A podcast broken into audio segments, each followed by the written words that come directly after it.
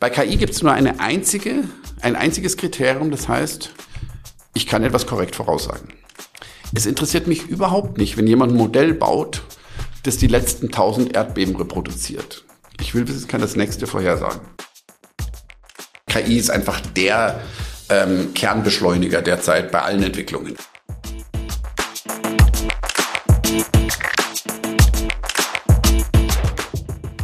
Herzlich willkommen zu Business Unplugged, meinem Interview-Podcast rund um das Thema Digitalisierung. Mein Name ist Johannes Pohl, ich bin Gründer der Piopex und ich spreche mit GründerInnen, UnternehmerInnen, Führungskräften und anderen Heldinnen des Businessalltags über ihre Unternehmen, Visionen, Ideen und Herausforderungen. Kurzum, spannende Themen, spannende Menschen, von denen man lernen kann und inspirieren. Mein heutiger Gast ist Dr. Philipp Gerbert, General Managing Director der TUM Venture Labs sowie Director der Unternehmertum Applied AI. Philipp und ich sprechen über sämtliche Facetten des Themas künstliche Intelligenz, über die technologischen Durchbrüche in den letzten Jahren, warum er die Entwicklung Deutschlands im Bereich KI mit der in der Solarindustrie vergleicht, warum rein KI-basierte Geschäftsmodelle nicht verteidigbar sind und welche Gefahren KI in sich birgt. Für mich war das Interview extrem spannend und fesselnd, sowohl inhaltlich als auch durch die Art und Weise, wie Philipp darüber spricht. Aus dem Grund habe ich auch gar nicht so viele Fragen gestellt, wie ihr sicherlich mitbekommen werdet. Und ich habe leider auch nicht mitbekommen, dass Philipp mit seinen Fingern immer wieder auf den Tisch getippt hat und dass das auf der Aufnahme zu hören ist. Als Nicht-Tontechniker bekomme ich das leider auch nicht rausgeschnitten, aber ich verspreche euch, dass die Faszination dieser Folge darunter nicht leidet. Denn Philipp erzählt so fesselnd und begeistert über das Thema KI, dass ich sicher bin, dass danach viele seinem Aufruf folgen werden, sich mit dem Thema zu beschäftigen. So, jetzt genug von meiner Seite. Viel Spaß mit der neuen Folge von Business Unplugged.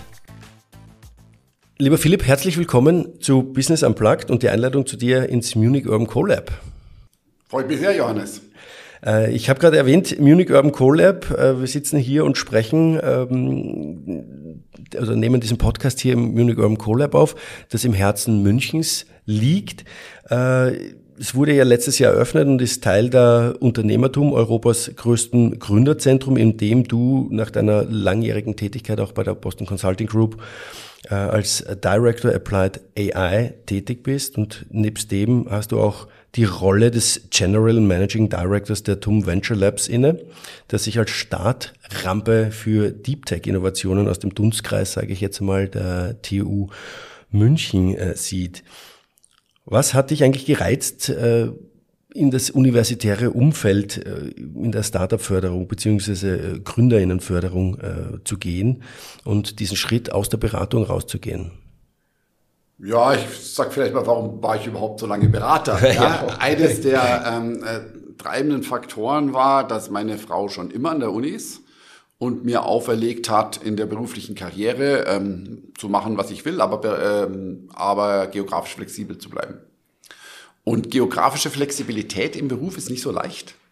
Und das hat mich tatsächlich äh, sehr, sehr lange in die Beratung äh, gehalten. Ich war sehr gerne Berater. Ich war auch in, in vielen wirklich sehr spannenden Themen drin. Aber sagen wir mal, das war eine der Themen. So, jetzt danach habe ich mir einfach gedacht, ich habe in der Beratung sehr viel im Deep Tech-Bereich gearbeitet, habe das Thema ähm, künstliche Intelligenz in, in Business aufgebaut über viele Jahre, ähm, auch Energietechnologie und, und Klimatechnologie und ähnliches, Quantum Computing. Und gesehen, dass wir hier in Europa immer mehr zum Hinterhof werden und gesagt, jetzt würde ich mich gern mal da einsetzen und jetzt wirklich stark lokal arbeiten, stark mit der nächsten Generation arbeiten, auf die ich sehr viel setze und bin jetzt eigentlich primär in das Thema Gründungsförderung eingestiegen. Ähm, und im Münchner Umfeld ist eine der Kerntreiber eben die unglaubliche starke Forschung und die äh, Entrepreneurial University der TUM und deswegen hier ins Unternehmertum und sozusagen mal im Link zwischen äh, universitärem Umfeld und Entrepreneurship. BCG hat ja eigentlich auch das Digital Ventures gehabt, also sprich, das wäre ja auch eigentlich so ein Venture-Zweig. Warum ist es dann, ist es wirklich das Geo politischer, ich sage jetzt mal so, dass Europa, dass du, äh, dass du sagst, Europa kommt ins Hintertreffen, Deutschland kommt ins Hintertreffen, dass du deswegen auch jetzt, wie gesagt, dich an die Uni angedockt hast und nicht gesagt hast, okay, komm, ich schaue jetzt äh, ins Digital Venture Lab oder von, von BCG? Ja, vielleicht nur, was ist das Digital Venture Lab von BCG? Das Digital Venture Lab ähm, baut digitale Businesses für Großunternehmen. Ja, also es ist immer noch mhm. orientiert an Großunternehmen, aber sagt, okay, ich helfe dir, eine digitale Business aufzubauen. Ist ein Dienstleister für Großunternehmen. So, aus meiner Sicht ist das Kernpotenzial tatsächlich die echte Innovation und Gründung und ich wollte jetzt wirklich der nächsten Generation helfen, ähm, neue Felder anzugehen und äh, ganz bewusst sozusagen mal die jungen Unternehmen, die jungen Leute zu unterstützen. Okay, das, das treibt mich gleich auch zu, oder ist ein schöner Übergang zu meiner nächsten Frage. Du möchtest Junge unterstützen, du möchtest junge GründerInnen unterstützen. Was dürfen GründerInnen erwarten, wenn sie an die Türen und Tore von der Unternehmertum beziehungsweise auch vom äh, TUM Venture Lab anklopfen? Was bekommen sie? Was, was, wie schaut da die Unterstützung aus? Also sind tatsächlich so breit, äh, dass ich sagen will, hm, alles, was man zunächst mal in der frühen Gründungsphase braucht. Ja, also ähm, wir sind äh, als Unternehmertum hier ähm, sehr stark engagiert im ganzen Ausbildung von Entrepreneurship. Äh, wir sind sehr, sehr stark an die TUM äh, hier, sagen wir mal, angebunden in, in dieser Phase. Und die TUM hat ja tatsächlich ähm, sich entschieden, Entrepreneurial University zu werden weil sie sagt, wir sind eine technische Universität, wir müssen eigentlich, Entrepreneurship ist unser Gehen. Und das nimmt sie so ernst, dass sie sagt, sie will Entrepreneurship als dritte Säule neben Forschung und Lehre ausbauen. Ja, also wirklich in die innovative Anwendung. Die, gut, und dann bieten wir sozusagen mal alle möglichen Kurse an, die auch teilweise, äh, sag mal, mit, mit, mit ECTS, wie man so schön sagt, also mit äh, Studienanerkennung verbunden sind über alle Fächer hinweg, äh, führen die Leute heran. Dann gibt's frühe Formate, wo Leute ihre ersten Ideen ausprobieren können, mit in, sehr, sehr stark in Gruppen und Projekten zusammenarbeiten bis dazu zu sagen, okay, was bedeutet es eigentlich, Gründer zu sein? Wir laden viele der Gründer ein aus dem hiesigen Netzwerk oder global. Ähm, dann gibt's Labs, wo sie sozusagen Gründungsideen, wenn sie welche haben, ausarbeiten können. Das gibt's in äh, niederschwelligen Formaten, wo man mal für eine Woche zusammensitzt, bis zu semesterlangen Formaten. Das ist eigentlich so das längste, wo man dann tatsächlich in so einer Umgebung länger drin ist. Wir bieten dafür die Infrastruktur. Also wir haben gerade jetzt in den TUM Venture Labs, wo wir äh, die domainspezifisch unterstützen, ähm, viele Infrastruktur. Hier hast du gesehen den Makerspace hier im Haus, wo man Sachen bauen kann. Aber wir haben auch Wet Labs, wir haben medizinische Labs, Biolabs, wir haben ähm, äh, Rechnerinfrastruktur äh, sehr, sehr stark, sowohl hier im Keller im Munich Urban CoLab, aber auch sagen mal in, in, in Garching und ähnliches. Ja, so dass sozusagen mal im Aerospace, also wir haben jetzt leider keine Abflu äh, Abschießrampe, äh, noch nicht, aber äh, sehr viel tatsächlich Felder, Flugfelder und alles Mögliche, ne? damit sie sagen mal da sich weiterentwickeln können. Dann gibt es äh, große Events, ähm, wo sie, sagen mal, diese Gründungsteams Investoren äh, treffen können, also Business Angels, Investoren, das gesamte Ökosystem. Wir haben ein großes Mentorennetzwerk aus der Industrie ähm, und von den, von, ich sag mal, Patentanwälten oder von äh, früheren Gründern oder sowas, die Unternehmen begleiten. Und dann sozusagen mal in späteren Phasen dann wirklich zu sagen, okay, Pitch-Vorbereitung für Investoren oder danach, okay, was gibt es alles für Skalierungsmöglichkeiten. Der Kern der Unternehmertum hört auf, wenn es wirklich ein stark kommerzielles Unternehmen ist. Das heißt, man ist in der Vorgründungsphase, in der frühen Gründungsphase tätig, aber erstmal im gemeinnützigen Bereich. Dann haben wir einen Venture-Fonds und ähnliches, die dann auch im späteren Bereich unterstützen. Und da sind wir aber eher sozusagen mal Netzwerkanbieter, und äh, wir sitzen hier, hier nebenan zum Beispiel ist die Venture Lounge. Ähm, die ist dafür da, dass internationale Venture-Fonds, die eben nicht in Deutschland da sind, die für die Skalierungsphase da sind, so Lakestar, General Atlantic, ja, die ja große, so ein Flixbus Celonis und sowas sozusagen mal dann bei der Skalierung unterstützt haben, auch hier vor Ort sind, was dann spätphasig relevant wird. Aber zusammengefasst sind wir jetzt sagen ein, ein wirklich äh, ähm, bieten wir die Unterstützung von von sagen wir mal ich überlege mir überhaupt, ist das überhaupt irgendwas oder Heranführung an die Gründung bis sozusagen mal die Eskalierung von Unternehmen. Eigentlich im gemeinnützigen Bereich. Das heißt, wir nehmen dafür nichts von Unternehmen. Wir äh, werden gefördert von allen möglichen äh, Institutionen. Äh, mit der Ausnahme natürlich dann so ein Venture-Fonds, der ist ein ganz normaler Venture-Fonds organisiert. Ja, aber das ist auch nur ein Angebot äh, äh von, von vielen. Ich habe vorher erwähnt, das Munich Urban Co-Lab äh, ist ja auch erst letztes Jahr gegründet worden oder eröffnet worden. Ähm, übrigens ein sehr schöner Bau, sehr, sehr lässig hier. Äh, wie hat sich das entwickelt in der Zeit? Kommt, kommt das, ist das dann, wird das auch so angenommen, wie ihr das geplant habt, dass da auch ähm, dieser Push da ist äh, in, in dem Bereich, ähm, dass äh, die Unternehmen mit den Gründerinnen zusammenkommen? Ja, also es übertrifft bisher alle unsere Erwartungen. Also wir haben es ja mitten in der Corona-Zeit gegründet, ja, also aufgemacht. Ne? Es war ja schon äh, ähm, on time, erstaunlicherweise. äh, wir haben hier ja, wie du gesehen hast, es ist ein extrem offener Bereich, es sind hier 11.000 Quadratmeter, hier Max Vorstadt sozusagen neben Kreativzentrum, Google, Apple und so weiter und haben hier äh, viele Unternehmertumprogramme, Applied AI, wo wir vielleicht noch reden, und viele unserer Startup-Programme drin, aber auch die Innovationszentren der großen, ähm, der großen Firmen hier, also ich meine die BMWs, Siemens, Infineons, äh, was es halt so, sagen wir, im Münchner Umraum gibt, SAP auch sozusagen stark. Und, ähm, und dann aber auch die Stadt München, das ist ja ein Urban Co-Lab mit äh, Innovationslaboren, mit Mobility-Laboren, wir sind ein großer Mobility-Hub und ähnliches.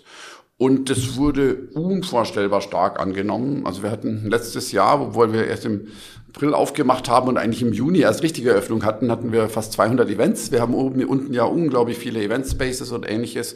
Und es ist einfach zu einem Begegnungsort geworden. Ne? Und es ist ja jetzt, es ist so ein bisschen, ist ja, war es auch sofort voll ausgebucht. Ähm, und wenn du heute durchs Haus läufst, denkst du, ja, es ist ja ziemlich leer. Ja, das hatte ich mir letzte Woche auch gedacht. Da hatten wir Feueralarm, dann standen plötzlich 350 Leute draußen. Ja. also eigentlich ist es nur so für 500 bis 550 Leute ausgelegt. Ja, schon sehr weiträumig und so. Aber ähm, also es wird wirklich momentan sowohl von den von den Firmen eben sehr stark genutzt, von sagen, die hier arbeiten, aber auch insbesondere als Begegnungsort und Veranstaltungsort. Okay, super. Ja, ich habe ich hab in der Vergangenheit, also im letzten Jahr nur sehr viele Posts gesehen, wo die Leute, wo sich dann, glaube ich, die, die Politik und äh, die, die Größen der Unternehmen, die gegenseitig, sag ich mal, die Hand, die Türschnalle in die Hand gegeben haben, weil sie hier äh, einmarschiert sind und äh, sich das angeschaut haben. Ja. Naja, also wenn die Politik da ist, halt auch die Presse da. Ja, ja. Deswegen sieht man die Bilder mit der Politik, ja. Aber das ist jetzt nicht unser, äh, obwohl die Stadt München sehr engagiert, ist jetzt nicht natürlich unsere primäre Klientel, wenn ich mal so sagen darf, ja. Aber es ist schön, dass sie sich engagieren, ja. Ähm, das finde ich auch wirklich klasse und äh, ist ja für die Stadt München auch nicht selbstverständlich, ja, sich hier, also die hat das Grundstück auch tatsächlich spendiert sozusagen mal und ist Co-Owner dieses Co-Labs, hat 20 Prozent dieses Co-Labs und, ähm, und, und das ist bei vielen der Sachen, wir sind ja stark in Mobility, auch in Urban Wohning und solchen Sustainability tätig. Und das ist natürlich klasse, so einen Partner zu haben, wo man auch lokal was ausprobieren kann. Du hast vorher schon erwähnt, äh, du, du warst sehr lang auch ähm, in deiner Beratertätigkeit, aber wie gesagt jetzt auch ähm, zum Thema AI unterwegs oder bist unterwegs. Ja, also man kann sagen, du bist ein waschechter Experte in dem in, in dem Thema. Mich würde interessieren, äh, wie siehst du oder wie, wie hast du die Entwicklung in den letzten Jahren gesehen in Deutschland auch äh, zu dem Thema? Wo war Deutschland? Wo hat sich's hinentwickelt? wo sind noch so die Punkte, die man sagt, oh, da könnte man noch aufholen? Ja, vielleicht hole ich einen Tick später äh, weiter aus. Ähm, Entwicklung von KI. Was ist eigentlich passiert und dann, wo Deutschland steht. Ähm, also ich bin tatsächlich, ich bin Physiker, aber habe mich schon sehr lange für KI interessiert. Ich habe in meiner Jugend mal Schach gespielt und tatsächlich den ersten Vortrag über KI 1980 gehalten für Schachcomputer. Schach war in den ersten 50 Jahren von KI die Drosophila von KI. Alles, was man gemacht hat, hat man Schach ausprobiert. Und man dachte ursprünglich, wenn man Schach löst, hat man Intelligenz geknackt. Man dachte irgendwie, es hat alle Elemente, die man so braucht. Ja. Hat sich als grob falsch herausgestellt. da ich ja selbst Schach gespielt habe, damals die Jugendweltmeisterschaft gespielt habe, mich halt das interessiert. So, jetzt hatte ich immer mal wieder drauf geschaut und es war immer eigentlich enttäuschend. Ähm, ich war später am MIT mit Minsky, ja, ganz großes, sagen wir mal, eigentlich ein KI-Zentrum. Ähm, wiederum waren Expertensysteme, man konnte eigentlich nichts damit anfangen. Ja. Und das zog sich eigentlich hin, dann gab es sozusagen mal alle möglichen Wellen, also seit 56, wo es entstanden ist, bis, äh, bis 2010 bis 12 und plötzlich kamen die großen Durchbrüche, alle Fundamentalprobleme waren geknackt und ähm, ist das Polen offen, wie man so schön sagt. Man weiß gar nicht mehr sozusagen mal, wo, äh, was man machen soll. So, jetzt Deutschland ist wirklich interessant, weil Darf ich kurz einhaken? Fundamentalprobleme, was sind dann für die, was waren die Fundamentalprobleme? Also die größten äh, Herausforderungen in KI war immer Sprache und Sehen ähm, ja, völlig unstrukturierte Daten und man hatte überhaupt keine Vorstellung. Also wenn man schaut, wie jemand also sowas Triviales wie Gesichtserkennung versucht hat, in den 90er Jahren zu lösen, wo man sagt, okay, man versuchte ja Features, ne, sozusagen Feature Engineering, wenn man so sagt, was bedeuten Augen und so, versucht irgendwas zu machen, muss natürlich immer genau so sein. Ja, man sagt, wie kann man aus Pixels Gesichter erkennen? Das konnte man sich gar nicht vorstellen. Ähm, und Sehen ist eben sehr wichtig, weil man sich in der realen Welt fortbewegen kann. Also man kann in der realen Welt Sachen machen. Und Sprache ist äh, ähnlich wichtig mit ähnlichen ganz schrecklichen frühen Entwicklungen, ich gerne mal erklären, regelbasierte Systeme und so schreckliche Sachen. Ähm, und Sprache ermöglicht, mit Menschen zu kommunizieren und auf menschliches Wissen zurückzugreifen. Und das ist natürlich ein, also wenn man in, der, in, dieser Welt was machen will, dann waren das die beiden, waren, galten als die schwierigsten Probleme überhaupt, um, um nützliche KI zu machen. Und bei beiden waren die ersten richtig großen Durchbrüche in 2010 bis 12. So, jetzt Deutschland, nur ganz kurz, Deutschland ist deswegen so traurig, weil Deutschland ist es so wie in der Solarindustrie. Deutschland hat in den 90er Jahren und frühen 2000 Jahren Aufbau des DFKIs, also des Deutschen Forschungsinstituts für KI und sowas, war eines der Zentren, das durch die gesamten KI-Winter, wie man so schön sagt, wo keiner dran geglaubt hat, durchgehalten hat, invest kontinuierlich investiert hat, Leute aufgebaut hat. So, und dann kam der große Durchbruch und den haben wir total verschlafen. Das war tatsächlich auf einem Feld, wo man es nicht erwartet hat. Neuronale Netze, die man eigentlich jetzt so ein bisschen aufgegeben hatte. Viele Institutionen haben die ersten fünf Jahre darüber verwendet, warum ist es jetzt nur ein Pferd? Und, und bis heute haben wir nichts gemacht. Und ich vergleiche es mit Solar, ja, wie, was haben wir rein investiert? Wir haben die ganze Solarzellen von völlig unprofitabel zu hochkompetitiv durchfinanziert. Und wie es dann abgehoben hat, sind wir aus dem Markt gefallen. Ja, heute gibt es kein deutsches, relevantes deutsches Solarunternehmen. Ja. Äh, und wir haben eine interessante Forschung, aber sie sind einfach mal weiter. Und das finde ich persönlich wirklich traurig. Woran lag's, dass jetzt Deutschland da, sag ich mal, die, die Rakete verpasst hat oder da einzusteigen? Also ich kann nicht sagen, es war tatsächlich, also wir haben natürlich, ähm, ähm also es war sehr schade, finde ich persönlich schade, dass das äh, DFKI sich völlig in die Isolation getrieben hat. Ähm, und das hat die Bundesregierung spät gemerkt. Die Expertenkommissionen haben immer wieder darauf hingewiesen und sowas und weil es natürlich auch immer noch einen guten Track Record in Publikationen hat und so weiter. Und, ähm, und ich glaube, wir haben ein grundsätzliches Innovationsproblem. Und Innovation meine ich nicht sozusagen Sachen zu finden, sondern äh, Skalieren von neuen Themen, dass Leute schnell draufspringen, dass Geld reinfließt. Ähm, zudem muss man sagen, viel wurde von Digital- und Technologieunternehmen getrieben. Und, äh, und die hatten wir eigentlich nicht mehr. Ja?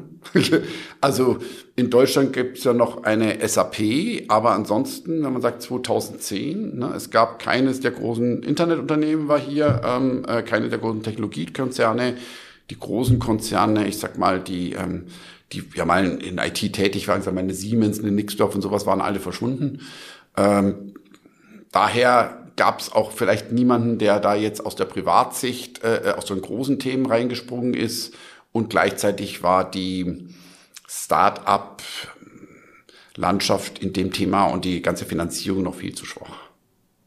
Ja, deswegen muss man sagen, okay, ich glaube, letzte war eben dieses ganze Thema aus universitären interessanten Themen in die ähm, in die kommerzielle Nutzung zu gehen. Man muss ja sagen, die, die, ähm, die, wichtigsten KI-Durchbrüche werden ja heute in Privatunternehmen gemacht, also privat, primär im West, in der westlichen Welt in Privatunternehmen gemacht, das China mal ausgenommen. Ähm, und deswegen ist dieses Thema, ne, wie, wie kommt wie wird das finanziert? Wie kommt man von A nach B sozusagen mal aus universitären Umfeld in sowas rein? Und was hat man dann für Mittel zur Verfügung? Ähm, war schon sehr wichtig. Aber ich muss sagen, ich bin wahrscheinlich nicht der beste Experte, um zu sagen, ne, warum jetzt in, in, so einem krassen Feld von Weltklasse zu drittklassig. Ja. Okay. was, was, was hat sich denn in der Zeit getan? Von der, in der Zeit, wo, sag ich mal, von Weltklasse zu drittklassig, ich, äh, was, wie, wie hat sich denn das Thema KI entwickelt?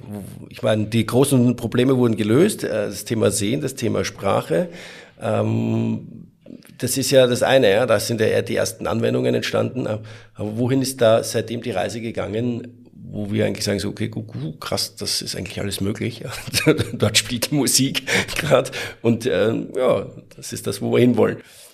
Ja, es, es, also der, der große Durchbruch war, wie gesagt, in ähm, 2010 bis 12. Ähm, als erstes kam das bei Sehen. Das ist sehr stark gebunden an die sogenannten ImageNet äh, äh. Das waren Wettbewerbe, die so 2010 oder 11 bis 17 äh, liefen. Da hat äh, Stanford eine große Datenbasis von ein paar Millionen Bildern bereitgestellt und einen standardisierten Contest, wie gut ist Bilderkennung. Und ähm, da hat man immer so Kleinstfortschritte gemacht und plötzlich kam 2012 ähm, aus der Toronto-Gruppe etwas, das war einfach 10 Prozentpunkte besser. Einfach ein Riesensprung. Ja, und es war mhm. ein neuronales Netz. Ähm, und die hatten, was dann rebranded wurde zu Deep Learning, ähm, weil neuronale Netze so, so ein schlechtes äh, Image hatten. Und äh, die hatten äh, geschafft tatsächlich, also neuronale Netze gab es schon lange, aber sie waren sehr, sehr schwer zu trainieren. Und die haben sowohl äh, Kerninnovationen geschafft, um es zu trainieren, als auch äh, festgestellt, dass die, ähm, die GPUs, also die, äh, die grafischen Prozessoren, ähm, perfekt sind, um das Ganze zu parallelisieren und einfach mal einen Faktor 1000 an Geschwindigkeit gewonnen. Ja, deswegen war es so, ne, Tausende und immerhin ja, äh, zehn Jahre Moore's Law. Also das ist schon, das ist, das ist schon, das ist ein relevanter Faktor, ja. Ähm, und äh, und damit, ähm, also es war so dramatisch, dass dann, ich sag mal, bis 2015 kam sozusagen mal ein Schlag nach dem anderen. Alle sind draufgesprungen. Und dann waren unvorstellbar viele Methoden, die entwickelt wurden zwischen 2012 und 2015. Seitdem ist dieses sozusagen mal reine Bilderkennungsthema, also Katzen immer typischerweise, weil die Katzen so schön viel verbreitet sind auf dem Internet, aber alles, was es so gibt, sozusagen als Objekterkennung, äh, eigentlich äh, gelöst in dem Sinne, dass es deutlich besser ist als der Mensch. Ähm, und, und das war unvorstellbar überraschend. Ja, ähm, man wusste auch nicht warum, es war ein experimenteller Durchbruch. Ja? Ähm, man ist jetzt doch dabei, zu versuchen zu verstehen, warum funktionieren die so gut. Okay. Ja, also, es ist, also kann man lange diskutieren, aber es ist tatsächlich, deswegen sage ich immer, wenn die Leute nichts beweisen können, stört mich gar nicht. Also KI war ein experimenteller Durchbruch. Und ähm, parallel kam es mit Sprache. Und Sprache war interessant. Sprache war zwei Wellen. Ungefähr zur gleichen Zeit hatte man, ähm, also was man in was man in Bildern geschafft hat, ist zu sagen, wie mache ich ein Netz, ein, ein neuronales Netz so, dass es auch Strukt, die Struktur von, auf die Struktur von Bildern ausgerichtet ist. Und Bilder haben halt als Struktur, wenn man sagt, man fängt mit Pixeln an, die fangen mit Pixeln an, haben die Struktur, dass es wichtig ist, A, lokal anzufangen, ja, weil wenn etwas nah dran ist, ist es ein bisschen wichtiger und es hat eben eine ganz klare Struktur, eine, Geome eine geometrische mhm, mhm, Struktur. Und das Zweite ist, dass man tatsächlich, was man Translationsinvarianten sind, es ist jetzt egal, ob das Auto links unten oder rechts oben ist, ja. Und dafür hat man eine Struktur geschaffen, die war sehr gut. Sprache ist anders. Sprache dachte man eigentlich hat primär eine zeitliche Struktur. Ja, es ist wichtig, es ist, man spricht nacheinander, die Sequenz ist sehr wichtig und sowas. Und dann kam etwas, was man recurrent, also rekurrierende Netzwerke nennen. Und die waren schon sehr gut. Darauf beruht Siri und solche Sachen. Die ganzen Google-Sprachsysteme beruhen darauf und so weiter. Ähm, da gab es in der Tat jetzt in 2017, 18 nochmal einen fundamentalen Durchbruch mit Transformern, wo man neue Architekturen geschafft haben und etwas vereinfacht ausgedrückt, ich sprache noch viel, viel stärker ein assoziatives Netz. Ja, Und die zeitliche Sequenz, also hat man jetzt eine neue Struktur, nennt man Transformer, ist egal, aber es ist letztlich assoziatives Netz, dass man sagt, worauf man sich konzentriert, muss man assoziativ vorgeben, also sozusagen man ist kontextabhängig vorgeben. Und die zeitliche Sequenz ist jetzt nur noch hm, ein Checkpoint am Schluss. Ja? Und das hat tatsächlich, das, das war so ein großer Durchbruch bei Sprache, ähm, dass man jetzt, ähm, dass die ganzen Sprachwissenschaftler ihre Bücher umschreiben müssen. Also das, das, gesamte Verständnis von Sprache hat sich geändert. Man hat inzwischen die Architekturen auf alles mögliche andere und alle großen Durchbrüche in 2020 beruhten auf diesen neuen Architekturen. Aber es ist tatsächlich so, dass man eigentlich sagt, hm, alles, was du zu Sprache oder zu äh, Sprach-KI hm, vor 2017 gelernt hast, solltest du eigentlich vergessen. War, war das quasi dann auch so ein bisschen ein experimenteller Durchbruch oder war das äh, bei Sprache es, so wie Also die, die, die, das war tatsächlich ein theoretischer Durchbruch. Das Interessante war, es gab diese Methodik. Diese Methodik war ein Element von 20 in unglaublich komplexen Systemen. Und das, ähm, und das, das, das berühmte Paper endlich 2017 hieß Attention is all you need. Du sagst, du brauchst nur einen fundamentalen Mechanismus, vergiss diesen ganzen Overhead. Dieser eine fundamentale Mechanismus genügt völlig und ist, liefert eine viel, viel, viel stärkere Performance. Und das ist sozusagen, ich bin der Physiker, der immer der Durchbruch, man sagt, hoppla, man hat irgendwie die Kernessenz gefunden, ja, von dem, was es auslöst und alle und nicht diese ewigen komplexen Systeme, nicht diese ganzen Epizirkel von des aristotelischen Weltbilds, sondern jetzt gibt es ein Prinzip, was äh, extrem gut funktioniert. Und das war schon sehr beeindruckend, wenn man mal sagt, wenn man noch ein bisschen zurückgeht, wie hat man sich dann der Sprache ist ja so ein schönes Thema, wie hat man sich dem, dem genähert? In den 80er Jahren gab es das, was man jetzt GoFi nennt, Good Old Fashioned AI. Expertensysteme, da hat man versucht, Regelsysteme zu bauen. Das ist eine Erkenntnis, wo ich sage, das sollte man in, in, der, in der breiten Öffentlichkeit noch viel klarer machen. Regelsysteme sind, haben keine Chance in unserer komplexen Welt. Bei Sprache kann man sich das leicht vorstellen. Wenn man Sprache äh, per Regeln lernt, so wie man Latein lernt, übrigens typischerweise ja, in den Schulen, dann kommt man auf ein gewisses Niveau, aber nicht weiter. Ja. Und dann kommt man, also wenn man es tatsächlich weiter treiben will, dann kommt man auf die Ausnahme, die Ausnahme, die Ausnahme, die Ausnahme, bis die Regel überhaupt keinen Sinn mehr macht. Und das Gleiche passiert bei KI. Es ist, es, man hatte große Erfolge in sehr einfachen Systemen und sobald es komplexer wird und sowas und Sprache ist ganz typisches Thema. Einfache Sätze, ja, aber äh, Sie, Sie nehmen das einfache Beispiel, muss man schauen, ob es auf Deutsch ausfunktioniert.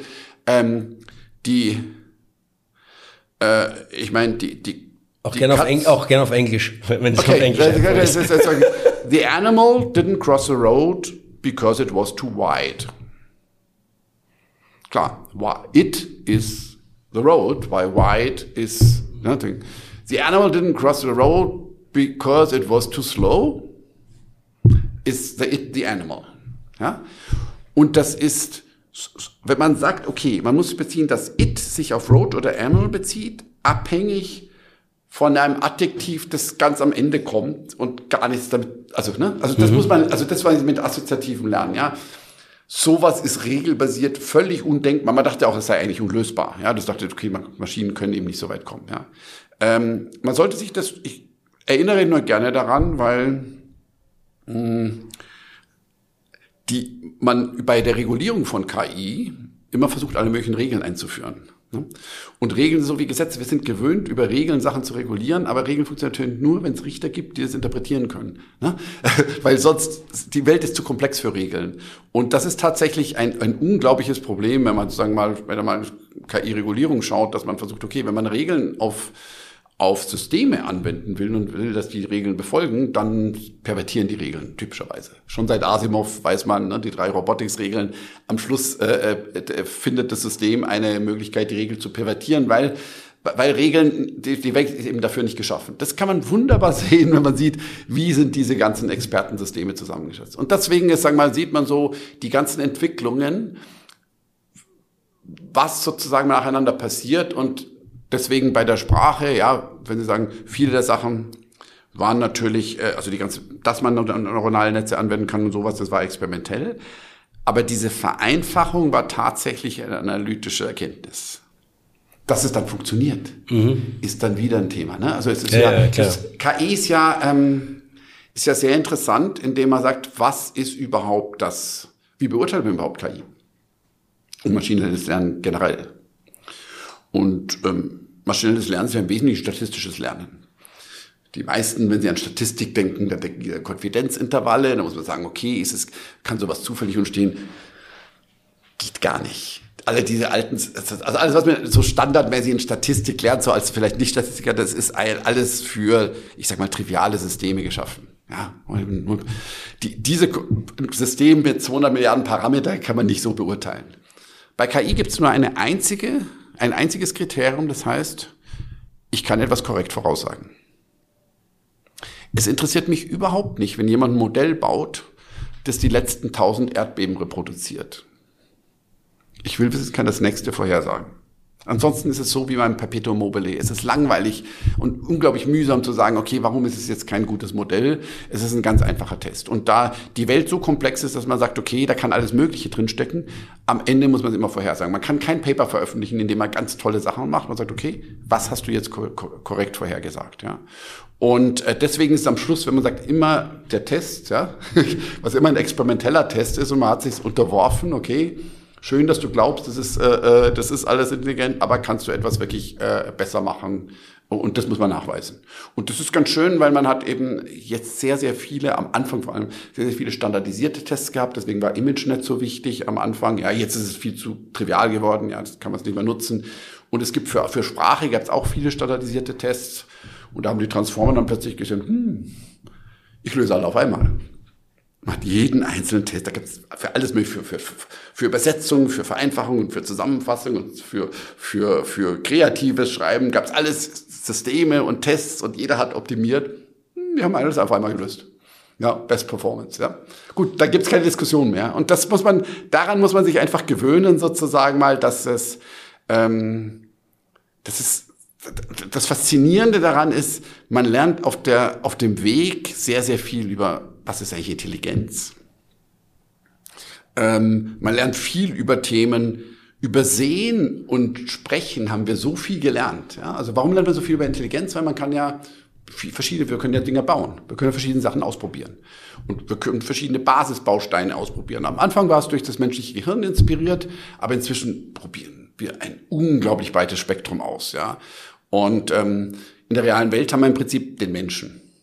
Und haben wir einfache Organismen, aber sonst haben wir nicht viel, ja. Und beim Menschen kann man nichts ausprobieren. Also da kann man tatsächlich, da gibt es dann immer diese schrecklichen Sachen, wenn man epileptischen Patienten hat, wo man versucht, okay, wenn man schon beim Gehirn drin ist, was kann man, darf man alles messen? Aber de facto kann ich nichts ausprobieren, ich kann auch nicht umprogrammieren und so weiter und so fort. Und deswegen gab es einfach unvorstellbar viele Themen, wo man, die man dachte, die relevant sind, sind gar nicht relevant. Zum Beispiel dachte man auch, hm, die ganzen Intelligenztests messen im Wesentlichen analytische Intelligenz. Ja. War bei KI nicht das Schwierige. Ja. Kein Mensch wisst, wie gut man sieht. Mhm. Ja? Ja, ja. Und sehen ist, ist, so unglaublich schwierig in vielen Dingen, ja, oder sowas, ja. Und also deswegen ist es schon sehr interessant, sozusagen, was passiert und man lernt einfach äh, unvorstellbar viel, so wie man über, ge gemerkt hat, dass die, Begrenzung von Regeln, so was ist eigentlich Intelligenz? Man kommt jetzt dran, okay, was ist eigentlich ähm, Bewusstsein und sowas. Man kommt jetzt langsam sozusagen die Themen, wo man überhaupt anfängt, die Begriffe sauber definieren zu können. Okay. ja, super spannend. Ja, ich bin gefesselt von den Ausführungen. Äh, du hast jetzt das Thema Sehen und Sprache genannt. Ja? Gibt es auch noch einen anderen Bereich, der jetzt auch möglicherweise durch, durch diese Durchbrüche in diesen beiden Bereichen nochmal entstanden ist, wo du sagst, okay, das, da, ja, da kam jetzt was noch auf? Ich sag mal noch was, was ist noch, was hat noch einen entscheidenden Sprung gemacht, was für das Gesamtverständnis von Intelligenz insgesamt das Faszinierende ist, äh, Faszinierendste ist, das ist ein Gebiet, das läuft unter dem merkwürdigen Namen von Reinforcement Learning, also verstärkendes Lernen.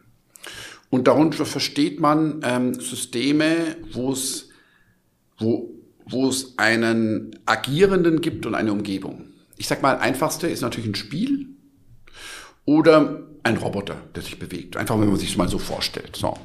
Was ist, das gibt schon, das gibt's, diese Systeme gibt es tatsächlich in allen Disziplinen, ähm, wo man sagt, okay, wie, und gelegentlich kriegen dieses, die haben irgendein Ziel, diese Systeme, und sie kriegen gelegentlich eine Belohnung oder ein, das ist, so ist es formalisiert. Und ich sag mal, Pavlovsche Hunde sind so ein Thema. Ja? Also man gibt ihnen was und irgendwann fangen sie sogar an, sozusagen mal fließt der Speichel schon vor, das kommt und dann kommt die Klingel, so Tiere lernen so und so sagen, okay, die kriegen gelegentlich einen Reward und dann agieren sie und dann probieren sie ein paar Mal aus und so lernen sie. So. Warum ist es so wichtig und was war der Durchbruch? Ja? Es ist so wichtig, weil in solchen Systemen, wenn man agiert, dann passieren ein paar Sachen. A, man Zeit fängt an, eine Rolle zu spielen, Sequenzen. Ja, also das zweite ist, mit dem, was man tut, beeinflusst man A, was die Umgebung ist. Man denkt einfach mal an Schachspiel, ganz einfach. Oder welche Daten man überhaupt sieht. Man wird nicht mit Daten gefüttert, sondern der Roboter geht in den nächsten Raum und plötzlich sieht er, oh, da ist ja auch noch was. Ja? Also man kennt die, kennt die, also die reale Welt sozusagen. Das heißt, dieses ganze Thema ich hole mir deine Daten, ich werde nicht von irgendwem gefüttert. Ähm, ich habe ein Zeitthema, wenn ich agiere, passiert was. Es kann gefährlich werden. Also man lernt über Trial and Error, aber es ist halt blöd, auf die Straße zu gehen, überfahren zu werden und sagen, okay, war nix. Ne? Ähm, deswegen, deswegen äh, kann, äh, äh, die Systeme werden dann deswegen auch oft virtuell trainiert, ja, dass man erstmal mit der digitalen Umgebung trainiert. Man muss plötzlich Entscheidungen treffen zwischen was man sagt, Exploration versus Exploitation. Also mache ich das, was ich schon kenne, oder schaue ich mal in das Neue? Und wie mache ich das, ohne ein riesiges Risiko zu machen? So, was war der Durchbruch daran? Dass man geschafft hat, das mit den neuronalen Netzen, also Deep Learning spezifisch zusammenzumachen, denn die Welt ist zu komplex, um für jede, man kann, man kann es nicht mal tabular erfassen. Man kann jetzt nicht sagen, okay, ich lerne für jede Situation meine Aktion. Geht gar nicht. Ich, ich kann, es gibt nicht mal einen Rechner, der jede Situation erfassen kann, geschweige denn irgendwas darauf lernen. Ja? Ähm, das heißt, man muss sehr, sehr stark vereinfachte Modelle bauen und, und irgendwie auf einer anderen Ebene lernen. Parametrisiert, wenn man so schön sagt. Und wie gut solche Modelle das sind, ist entscheidend. Denn ich sag mal, im heliozentrischen Weltbild ist viel einfacher, was zu verstehen, als in dem aristotelischen. Ja, da versteht man einfach irgendwann mal nichts mehr. Und man hatte plötzlich mit Deep Learning eine Methode, diese ganzen, sozusagen mal, die, diese ganzen Approximationen, die man da baut, auf einer abstrakten Ebene, also die sind ja sehr gut sozusagen abstrahieren von höheren Konzepten zu bauen. Und damit hat Reinforcement Learning einen Durchbruch gehabt. Die bekanntesten Durchbrüche sind, alle Spiele sind im Prinzip gelöst. Gelöst in dem Sinne, dass man viel besser spielt als der Mensch. Das sind die klassischen Brettspiele, Schach, Go und so weiter und so fort. Und, äh, und man darf nicht unterschätzen, wie stark man denkt immer, Schach wurde in den 90er Jahren gelöst. In den 90er Jahren hat man den Weltmeister geschlagen. Aber der Durchbruch im Schach kam erst mit, mit, äh, vor ein paar Jahren mit den ganzen, mit Alpha Zero, wo plötzlich ein System ist, das viel, viel besser Schach spielt, niemals eine menschliche Partie gesehen hat, sondern es nur durch Selbsttraining gelernt hat. Und witzigerweise, obwohl es das erste System war, das gar nicht am Menschen trainiert war, das menschenähnlichste Schach spielt, nur auf einem viel, viel höheren Niveau. Ja. Berechnet auch viel weniger als die früheren. Also schon wirklich sehr interessant, wie die Sachen passieren. So, dann Go wird natürlich noch bekannt. Ähm, die ganzen Computerspiele sind im Wesentlichen durch. Äh, aber auch Sachen wie Poker ja, ich denke mir immer, Online-Poker, also vielleicht jetzt, jetzt Online-Poker wurde gerade legalisiert. Wenn die Debatte verfolgt hast, ist ja wirklich witzig. Online die Debatte war, werden die Leute eigentlich gewarnt, dass ähm, das Spielen süchtig macht? Ich sagte, das ist schon interessant. Nirgends stand auf, werden die Leute eigentlich gewarnt, dass Poker maschinell gelöst ist? Das heißt, wenn auf der anderen Seite beim Online-Poker eine Maschine spielt, dann zockt die dich ab. Ja? Es gibt unglaublich viele Programme, die versuchen festzustellen, wenn plötzlich ein sehr starker Spieler auftaucht, kann das sein, dass er eine Maschine nutzt, ja, dass sie sagen, okay, kann ich irgendwie schauen, man darf keine Maschinen verwenden, wir müssen es kontrollieren. Aber das 20, 2017, 18 war es im Prinzip klar, dass die, dass die Top-Pokerspieler von Maschinen äh, ausgeböfft werden. Und es ist, ist deswegen interessant, im Poker gibt es ja keinen besten Zug. Aber man kennt die Sachen nicht gut genug, man muss Blöffen einbauen, ja, Maschinen blöffen unglaublich gut, lernen auch unglaublich gut äh, äh die Umgebung, also wie die anderen spielen und wie man blöffen kann und sowas.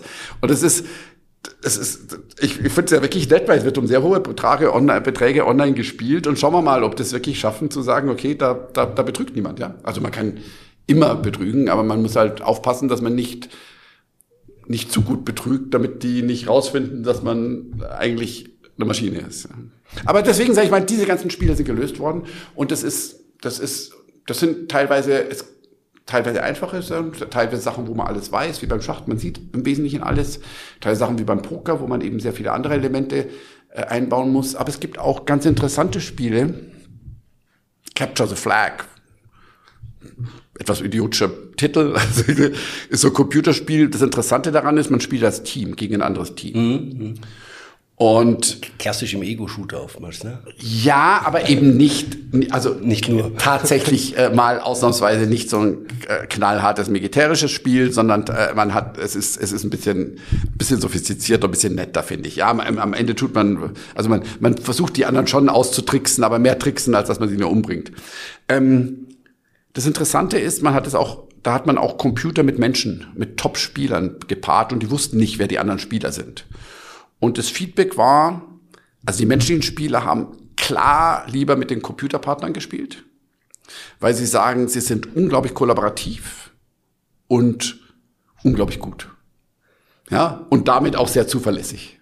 Ja, und dieses, ich meine, das ist ja wirklich, ist ja wirklich interessant, weil man muss ja sozusagen als System nicht nur entwickeln, wer bin ich selbst, ja, deswegen Selbstbewusstsein ist relativ einfach, die Maschine stellt relativ schnell raus, was sie kontrollieren kann, was nicht, sondern auch, wer ist mein Team?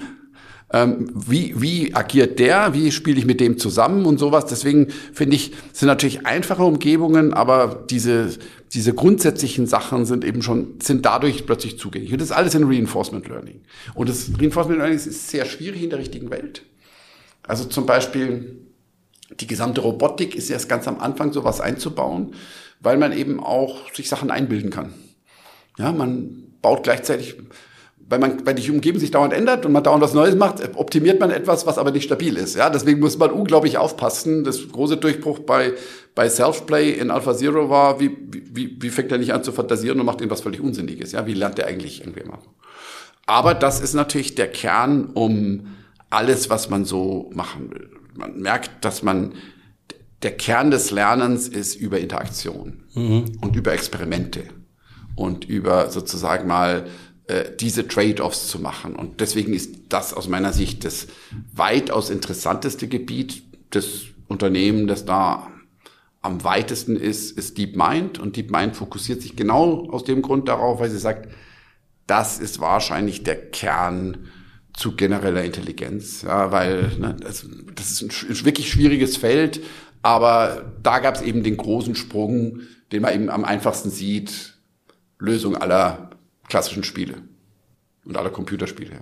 Super, super spannend, super, super interessant. Ich, ich stelle auch gar nicht viele Fragen, weil es wirklich, weil es wirklich äh, faszinierend ist und fesselnd ist, äh, dir zuzuhören. Ähm, also wir haben jetzt, wie gesagt, das Sehen, wir haben das, äh, wir haben die Sprache, wir haben das Reinforcement Learning. Glaubst du, gibt es noch eine weitere Entwicklung oder ist, äh, ich meine, oftmals gibt es ja dann Entwicklungen, die man jetzt noch nicht vorhersieht, aber vielleicht gibt es was aus, ähm, aus deiner Sicht, wo du sagst, ja, da wird schon ein bisschen dran gebastelt und probiert, aber so richtig äh, hebt das noch nicht ab. Aber naja, könnte sein, dass es kommt. Also, was ist denn noch passiert? Ja, ich sag mal von Entwicklungen, das ist auf einer anderen Ebene. Sprachsysteme haben damit begonnen. Mhm. Es gibt ja klassisch sagen wir mal, eine Art der Klassifikation ist immer, wie ähm, interagiert man mit der Umwelt, wie kriegt man Daten? Und da gab es klassisch immer die Unterscheidung Supervised Learning. Im Wesentlichen kriegt man einmal Ja, Nein. Und man sagt, ist es eine Katze oder nicht? Und der sagt dann richtig oder falsch. Und dann versucht das nochmal. Ne? Oder Reinforcement Learning, habe ich gerade gesagt, da kriegt man gelegentlich gesagt, äh, äh, äh, richtig oder falsch. Am schlimmsten Fall kriegt man am Ende gesagt, du hast verloren. Computerspiele sind netter, die geben dir eine Punktezahl, da hast du eine Orientierung, aber mit Blocktricks du am Schluss hast verloren. Nochmal, ne? Ist relativ äh, sparse, also seltenes Signal. So, so und dann gibt's was, was man klassischerweise unsupervised Learning bezeichnet hat, ähm, was so klingt, als ob man gar nichts weiß. Ne? Ähm, man kann aber ohne Feedback nicht lernen. Ne? Ähm, man hat das früher nur für so Clustering oder sowas gebraucht. Und Clustering man kann sich immer fragen, wo liegt eigentlich das Feedback? Und das Feedback ist dann immer versteckt im System, ja. Metrik oder sowas. So, jetzt gab es in den letzten Jahren das, die interessante, und es gilt als unsupervised Learning, äh, das Thema Self-Supervised Learning. Und Self-Supervised Learning hat, man lernt mit Daten, wo man ein Feedback kriegt, ohne dass man händisch labeln musste. Und das klassische Beispiel ist in Sprachsystemen, ich gebe dir einen Satz und ich verdecke ein Wort, errate das Wort. Das Schöne ist, ich kann dich am gesamten Internet trainieren. Ich muss das nicht labeln. Ne? Ich habe nur ein Wort verdeckt und ich habe das Wort aber. Ne? So, das ist das, was da passiert ist, ist, und es ist bei Sprachsystemen passiert, und der große Durchbruch war mitten in der Corona-Krise 20, Mai 2020 mit diesem schrecklichen Namen GPT-3, General Pre-Trained, Transformer 3. Transformer war, wie gesagt, dieses assoziative Lernen ja, ja. Ähm, äh, von Open äh, Mind. Und ähm, das war ein System, das war, da haben sie ein, so ein Sprachsystem im Prinzip so trainiert, vereinfacht einfach durch Maskieren von Wörtern und vereinfacht am gesamten Internet. Haben wir Wikipedia reingefüttert, einen Webcrawl reingefüttert und so weiter und so fort. Ähm, und was herauskam, das war 185 Milliarden Parameter ungefähr. Also Parameter sind sozusagen die Nervenverbindungen, sozusagen einfach die Edges, die wir lernt. Mhm. Ähm, was schon relativ mächtig ist. Ja. Ähm, und was interessant war an dem, was herauskam, das hatte, das hatte zwei Eigenschaften gehabt. Das hatte alle möglichen Emerging Properties. Das konnte eben plötzlich alles Mögliche, worauf es nicht richtig trainiert war. Es konnte zum Beispiel hervorragend ähm, Zusammenfassungen schreiben. Ja, also ganz hervorragend, würde ich sofort reingeben, macht eine bessere Zusammenfassung als irgendwer sonst, ja. Es kannte auch extrem gut legale Texte in Plain Language übersetzen. Also das, sind, das sind ja die Themen, die gerade aufkommen. Ja, ja ich, genau, ich also übersetze. Großes, großen ja. Text auf, ne, was, was steht da drin? Und sagt, ich will es aber in zwei Absätzen, da steht ein drin, die Firma ist pleite, alle Investoren gehen rea aus, nur die Letzten, die sich diese mhm. Klausel haben reingegangen, die kriegen das ganze Geld. Also, aber das, ist schon, ja. das muss man erstmal aus äh, 20 Seiten legalem Text rauskriegen, ja. Und ähm, et, etwas, sagen wir mal, leichte Modifikationen machen Übersetzungen inzwischen sehr gut, ja. Ähm, sie haben sogar so viel gelernt, dass man tatsächlich ähm, Übersetzungen in Sprachen, für die kein, die, die so selten sind, dass kein genügender Korpus zum Training auflegt. Hat man durch Transfer Learning gesehen, hm, wenn er mal in fünf Sprachen trainiert ist, dann kann der eine sechste Sprache auch mit sehr wenigen Worten lernen, so ähnlich. Und der Durchbruch war so groß, dass man heute kein Sprachsystem mehr bauen kann, das nicht auf so einem großen Pre-Trained, deswegen Pre-Trained das einfach mal an dem an dem generellen Korpus trainiert hat, weil, also Englisch spricht die perfekt. Hat allen möglichen Bias drin. Ja, da kommt dann immer raus, ja, wenn du sagst, okay, ähm, zwei Muslime spazieren in ein Haus, dann ist, explodiert im dritten Satz die Bombe, ja. Äh, äh, wenn es einfach, das macht es auch, generativ macht es auch. Es erzählt auch Geschichten. Wunderbare, ganz tolle Geschichten, kann man viel sagen. Aber man kann überhaupt nicht mehr auskommen, ohne auf so ein Pre-Trained Modell aufzubauen. Und wie man dann vernünftig auf sowas aufbaut, äh, ist ein Riesenthema. Das ist deswegen eine wichtige Entwicklung, weil ähm, es gibt gar nicht mehr so viele Unternehmen, die sich leisten können, sowas zu machen. Die Unis laufen amok, weil sie keinen Zugang dazu haben. Stanford als größtes hat ein ganzes Institut gegründet, um das zu ändern. Ähm, die, die, und man weiß, also die, man muss halt wahnsinnig aufpassen, wenn man nicht weiß, was in der, also die, die Unternehmen, es gibt ein paar Unternehmen, die es gemacht haben. In Deutschland gibt es jetzt nur ein einziges, überhaupt in Europa nur ein einziges, ja. Also, aber in, die Chinesen sind sofort aufgesprungen, wie sie es gesehen haben. Also, Chinesen hatten sofort das größte Modell. Äh, äh, Im Prinzip sind es die Amis und die Chinesen, aber die Israelis haben was gebaut, die Russen bauen was, sozusagen die Finnen bauen was und so. Jetzt, ähm, das, das Schwierige ist sozusagen mal, man weiß ja gar nicht, unbedingt, wenn man jetzt nur begrenzten Zugang hat, woran wurde das Ding trainiert. Und es wird dann so viel trainiert, dass keiner eine Kontrolle hat, was es wirklich genau kann. Ja. Aber es ist klar, es ist so ähnlich, ne? du kannst jetzt nicht, du kannst nicht mit einem Kleinkind anfangen, das noch keine Sprache kann und, und da anfangen, du musst auf jemanden aufbauen, der schon gut Englisch sprechen kann, auch, auch wenn du nicht weißt, was der alles gelernt hat in seinem Leben. Ja?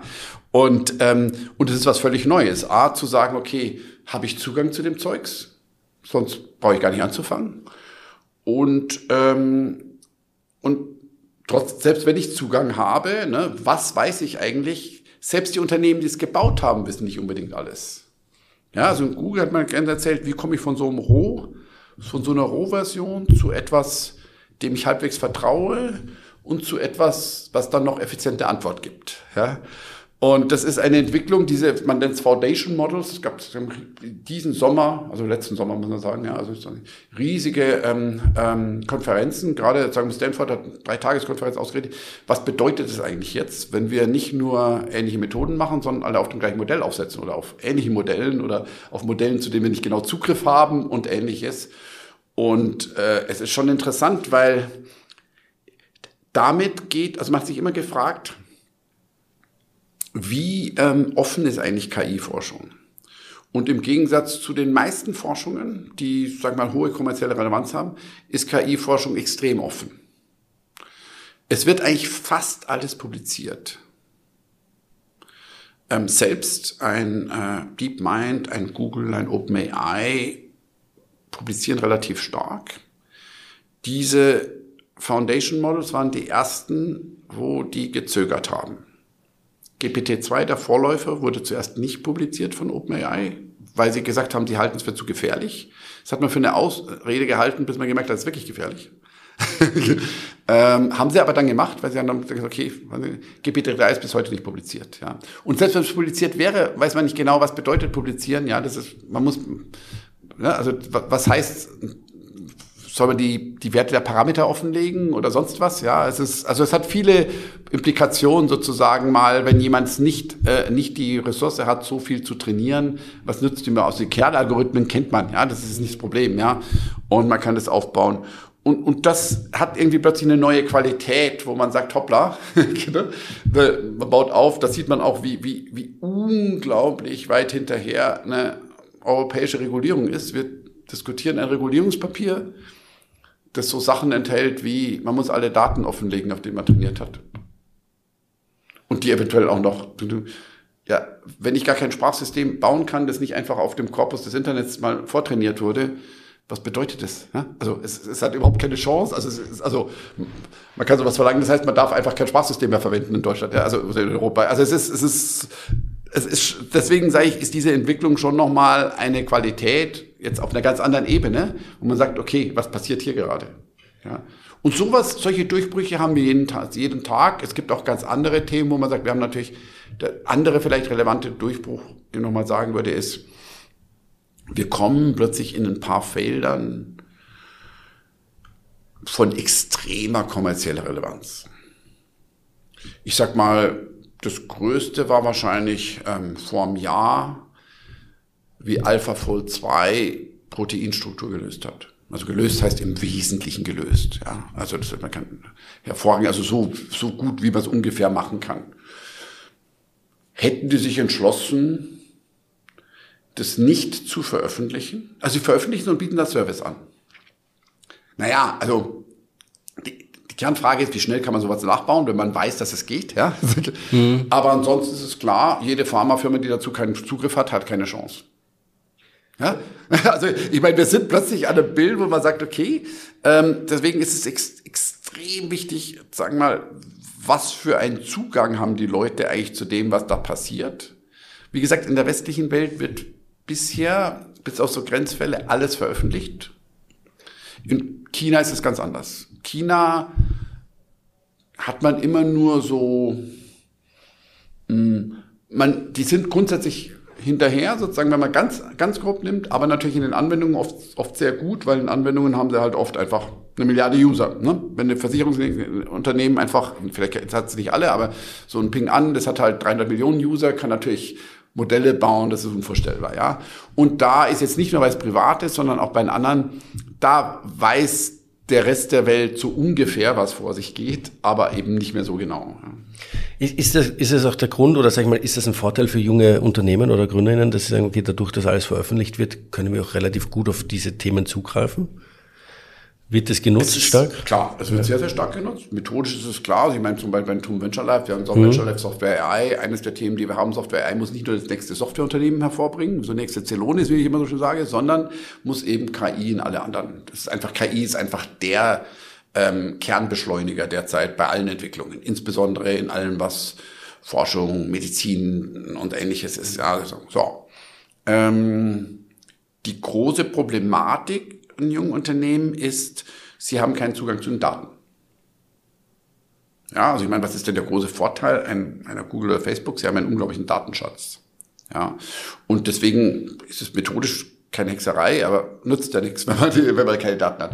Ähm, und das ist, das Kernthema ist immer, man muss ein Feld finden, wo man, also rein Selbstlernen völlig an der Welt, davon ist man noch zu weit weg. Spiele interessieren einen nur begrenzt, ja, äh, kommerziell. Das heißt, man muss dann finden, okay, wo habe ich eigentlich, wo kann ich Zugang zu Daten finden oder mir Datenzugang aufbauen, auf denen ich lernen kann, oder kann ich davon abstrahieren? Es gibt schon Themen, wie ich sag mal, ein Nvidia, das hat halt gelernt, ich muss nicht 150.000 Meilen pro Tag fahren in meinen gesamten Autos, um fahren zu lernen. Ich kann, da haben sie Constellation gebaut, ich kann an der Simulation fahren lernen. So, Im Flight Simulator hat man es schon immer gemacht, aber Fliegen ist trivial im Vergleich zu fahren, weil in der Luft ist im Wesentlichen nichts. Gibt es rechts und Linksverkehr. Erster Näherung, ja, während hier, man muss das selbst, in der Welt ist halt kompliziert, ja. Und man muss dann schon am Schluss natürlich es machen. So, deswegen ist diese, die, die riesige Thematik für junge Unternehmen ist immer, es gibt unglaubliche Methoden, wie lerne ich mit weniger Daten? Wie kann ich Transfer Learning machen? Wie kann ich, wie kriege ich Access zu Foundation Models? Wie kann ich, äh, also wie kann ich federativ lernen, dass ich grundsätzlich die Leute überzeugen kann, mir Daten zu geben und analysiert es nicht und so weiter und so fort. Und dazu sagen, okay, kann ich mir da irgendeinen Vorteil aufbauen? Ne? Ähm, denn Sie müssen ja zwei Sachen lösen. Sie müssen A, selbst das System bauen können und Sie müssen es auch irgendwie einen, einen Wettbewerbsvorteil kriegen. Ja, wenn je, das Problem veröffentlichen, jeder kann es auch nachbauen. Ja? Also, und äh, also das ist tatsächlich sehr, sehr schwierig. Es ist sehr, sehr schwierig, rein KI-basiert ein verteidigbares Geschäftsmodell zu bauen. Aber es als es fließt als Methodik in ja, praktisch jede Neugründung ein. Einen Punkt hast du auch noch erwähnt, der mich da äh, interessiert. Es wurde alles veröffentlicht bis auf jetzt äh, dieser letzte Durchbruch vom letzten Jahr, wo es dann ähm, diesen GPD ja, 3, ja. Ja. du hast das Wort gefährlich in den Mund genommen. Kannst du das spezifizieren? Ja, genau. Also erstmal nur ganz kurz, was heißt alles veröffentlicht? Ja, also es ist von den Algorithmen ist im Grunde alles veröffentlicht. Ähm, na gut, gefährlich ist relativ einfach. Ich nehme mal, ich nehme mal das Extrembeispiel. Ähm, ähm, Im Wesentlichen haben wir sind wir voll im Zeitalter von vollautonomen Waffensystemen. Mm, ich hatte schon vor sechs Jahren inzwischen in, ähm, in Davos äh, eine Diskussion für ähm, What if Robots go to war? Und man darf ja in Davos ist ja äh, Chattenham, das soll man sagen, darf sagen, was gesagt wurde und nicht von wem. Also es war von einem CEO eines großen Waffenunternehmens, der meinte, Militär, alle unsere Waffen sind autonom fähig. Wir haben nur eine Kontrolle eingebaut, dass ein Mensch noch auslösen muss. Aber die können wir jederzeit rausnehmen. Damals war die Diskussion, ja, aber hm, in, äh, in, in, wenn man tatsächlich in Kampfhandlungen ist, ist ja alles völlig unübersichtlich und äh, Maschinen reagieren nicht so gut, wenn bei unübersichtlichen Sachen. Da meint er ganz trocken, klar, die sind nur 80 Prozent akkurat, aber immer noch viel besser als der Mensch. Mein Sinn, Mensch kann in solchen Situationen sauer reagieren und sowas. Und hat damals darauf hingewiesen, dass die äh, Wiener Abrüstungsverhandlungen dieses Thema total verschlafen haben. Also wenn ich von gefährlich, ne, da muss man erstmal sagen, ne, das ist erstmal wirklich äh, äh, gefährlich und da sind jetzt viele dran, aber de facto war auch interessant die Abstimmung. Jeder hat mal gefragt, hm, würden Sie lieber Waffen in den Krieg schicken als Ihre Kinder? Viele Hände gehen hoch. Würden Sie sie aber von Autonomen angegriffen werden als Kind und so? Das ist halt, also das ist wirklich ein unglaublich schwieriges System, aber wir sind drin. Ja, wir können es jetzt nicht mehr verhindern. Wir können natürlich in Deutschland sagen, wir machen es nicht. Äh, aber das ist halt, ne, so wie man sagen kann, man baut keine Atomwaffen. Aber die meisten in der Welt, es ist halt viel, viel, viel billiger. Ja, also man braucht nicht diese schrecklichen, ich meine, dass irgendein Pilot irgendwas macht. So, aber jetzt gehen wir von Waffen weg und sagen, was ist an einem Sprachsystem so schwierig? Nehmen Sie mal an so ein Fundamentalsystem. Ähm, das ist völlig offengelegt und man weiß, dass die Leute darauf aufbauen. Das ist die erste Frage. Hm, kann ich das vergiften? Also kann ich bewusst Daten irgendwo reintun, die das mit aufnimmt, dass es irgend, dass, dass, also, dass ich da irgendwas, eine, eine bewusst, einen bewussten Fehler einbaue. Dass du es manipulierst. Genau, manipulierst, genau. Und äh, das andere ist, es hat natürlich Fehler. Ne? Wenn ich, also wenn ich äh, äh, das, also ich kann, wenn ich ein System genau kenne, dann kann ich es angreifen.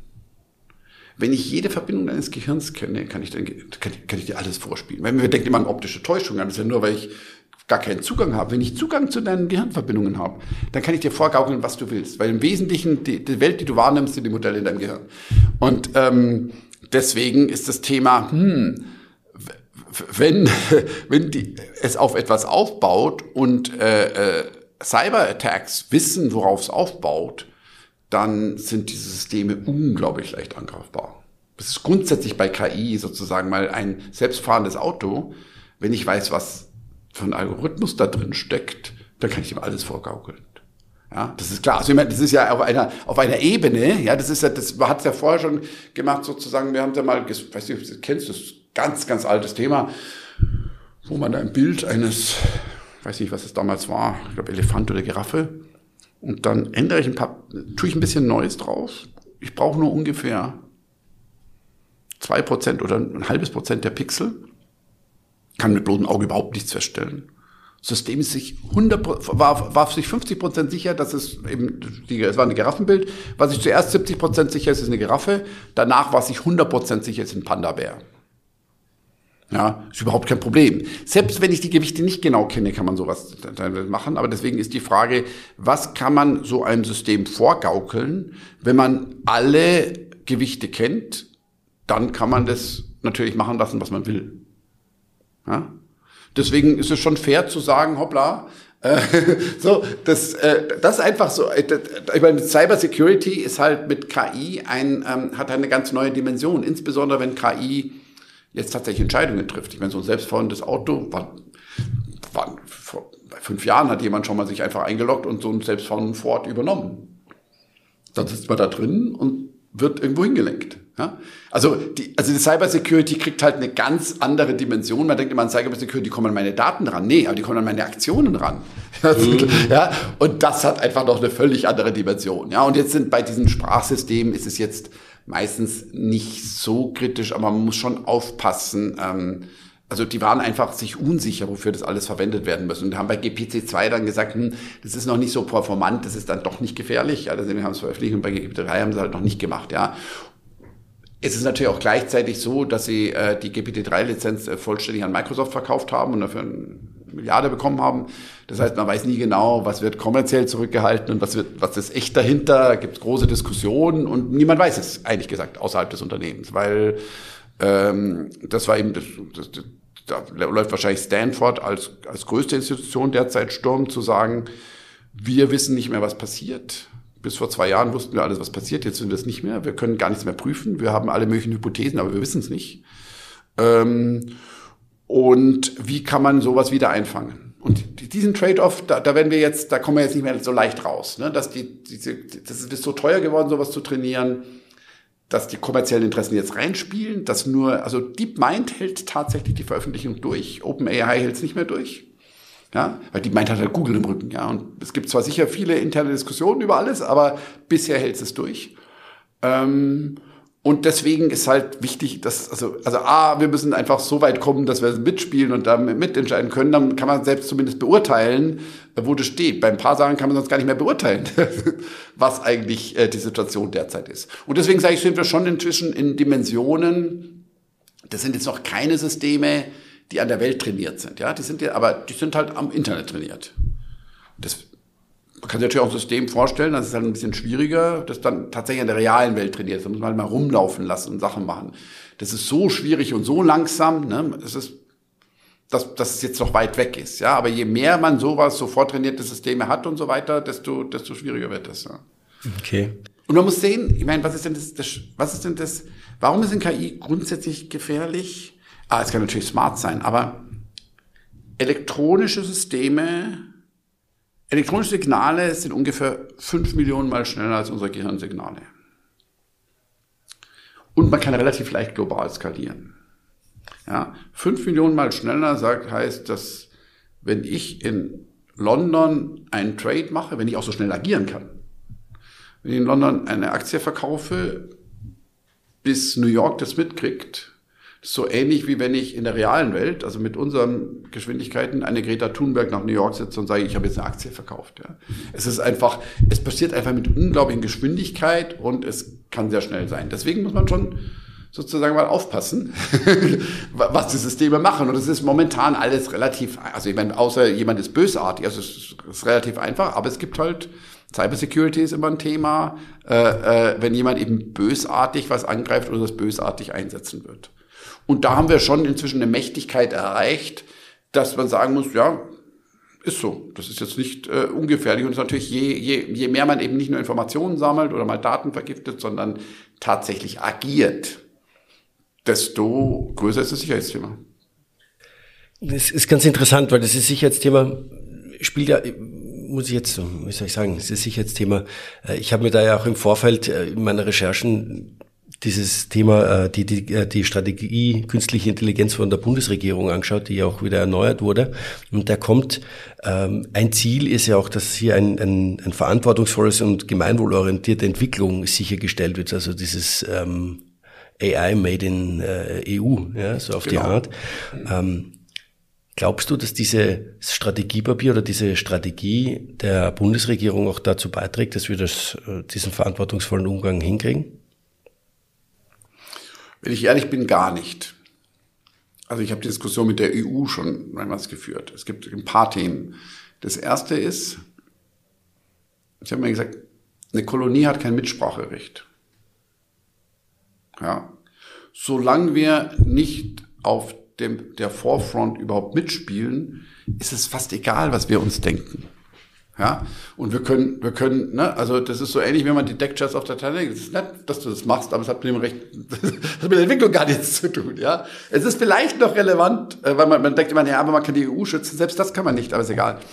Aber das ist das Erste sozusagen. Das heißt, man muss erstmal, so, solange man, das ist im Wesentlichen das Papier nicht wert, weil du, solange du nicht mitspielst, ist es völlig irrelevant, was da drin steht. So. Das zweite ist, ähm, das ist ein hehrer Grundsatz, aber wie operationalisiert man den? Ich nehme mal eine viel einfache, sagen die EU-Regulierung, die versucht zu sagen, okay, wie stelle ich eigentlich sicher, dass ich keinen Bias habe? So Biases, also irgendwelche Vorurteile. Es geht natürlich per se nicht, ja, äh, äh, wenn ein System, das, das, der ganze Witz am Lernen ist, dass man Konzepte bildet und Konzepte sind Vereinfachungen, ja, also das ist ganz grob gesehen. So, jetzt was gab's für Ideen? Man weiß die ganzen Daten, das heißt, es ist nett, aber was passiert in diesen Themen ist, man baut auf der Entwicklung von vor ein paar Jahren auf, denn nur dafür gibt es Fakten. Dann muss es irgendeine regulatorische Einheit verstehen. Dann muss es sich was entwickeln, was typischerweise regelbasiert ist, was ich vorhin schon gesagt habe, was nicht geht. Dann muss es sozusagen einen Weg in die Gesetzgebung finden, dann ist er schon total veraltet. So, und dann, ich sehe es mal, geht mal an GPRD und Medizintechnik. Selbst wenn es wenn es dann was Interessantes ist, dann muss es ja noch implementiert werden.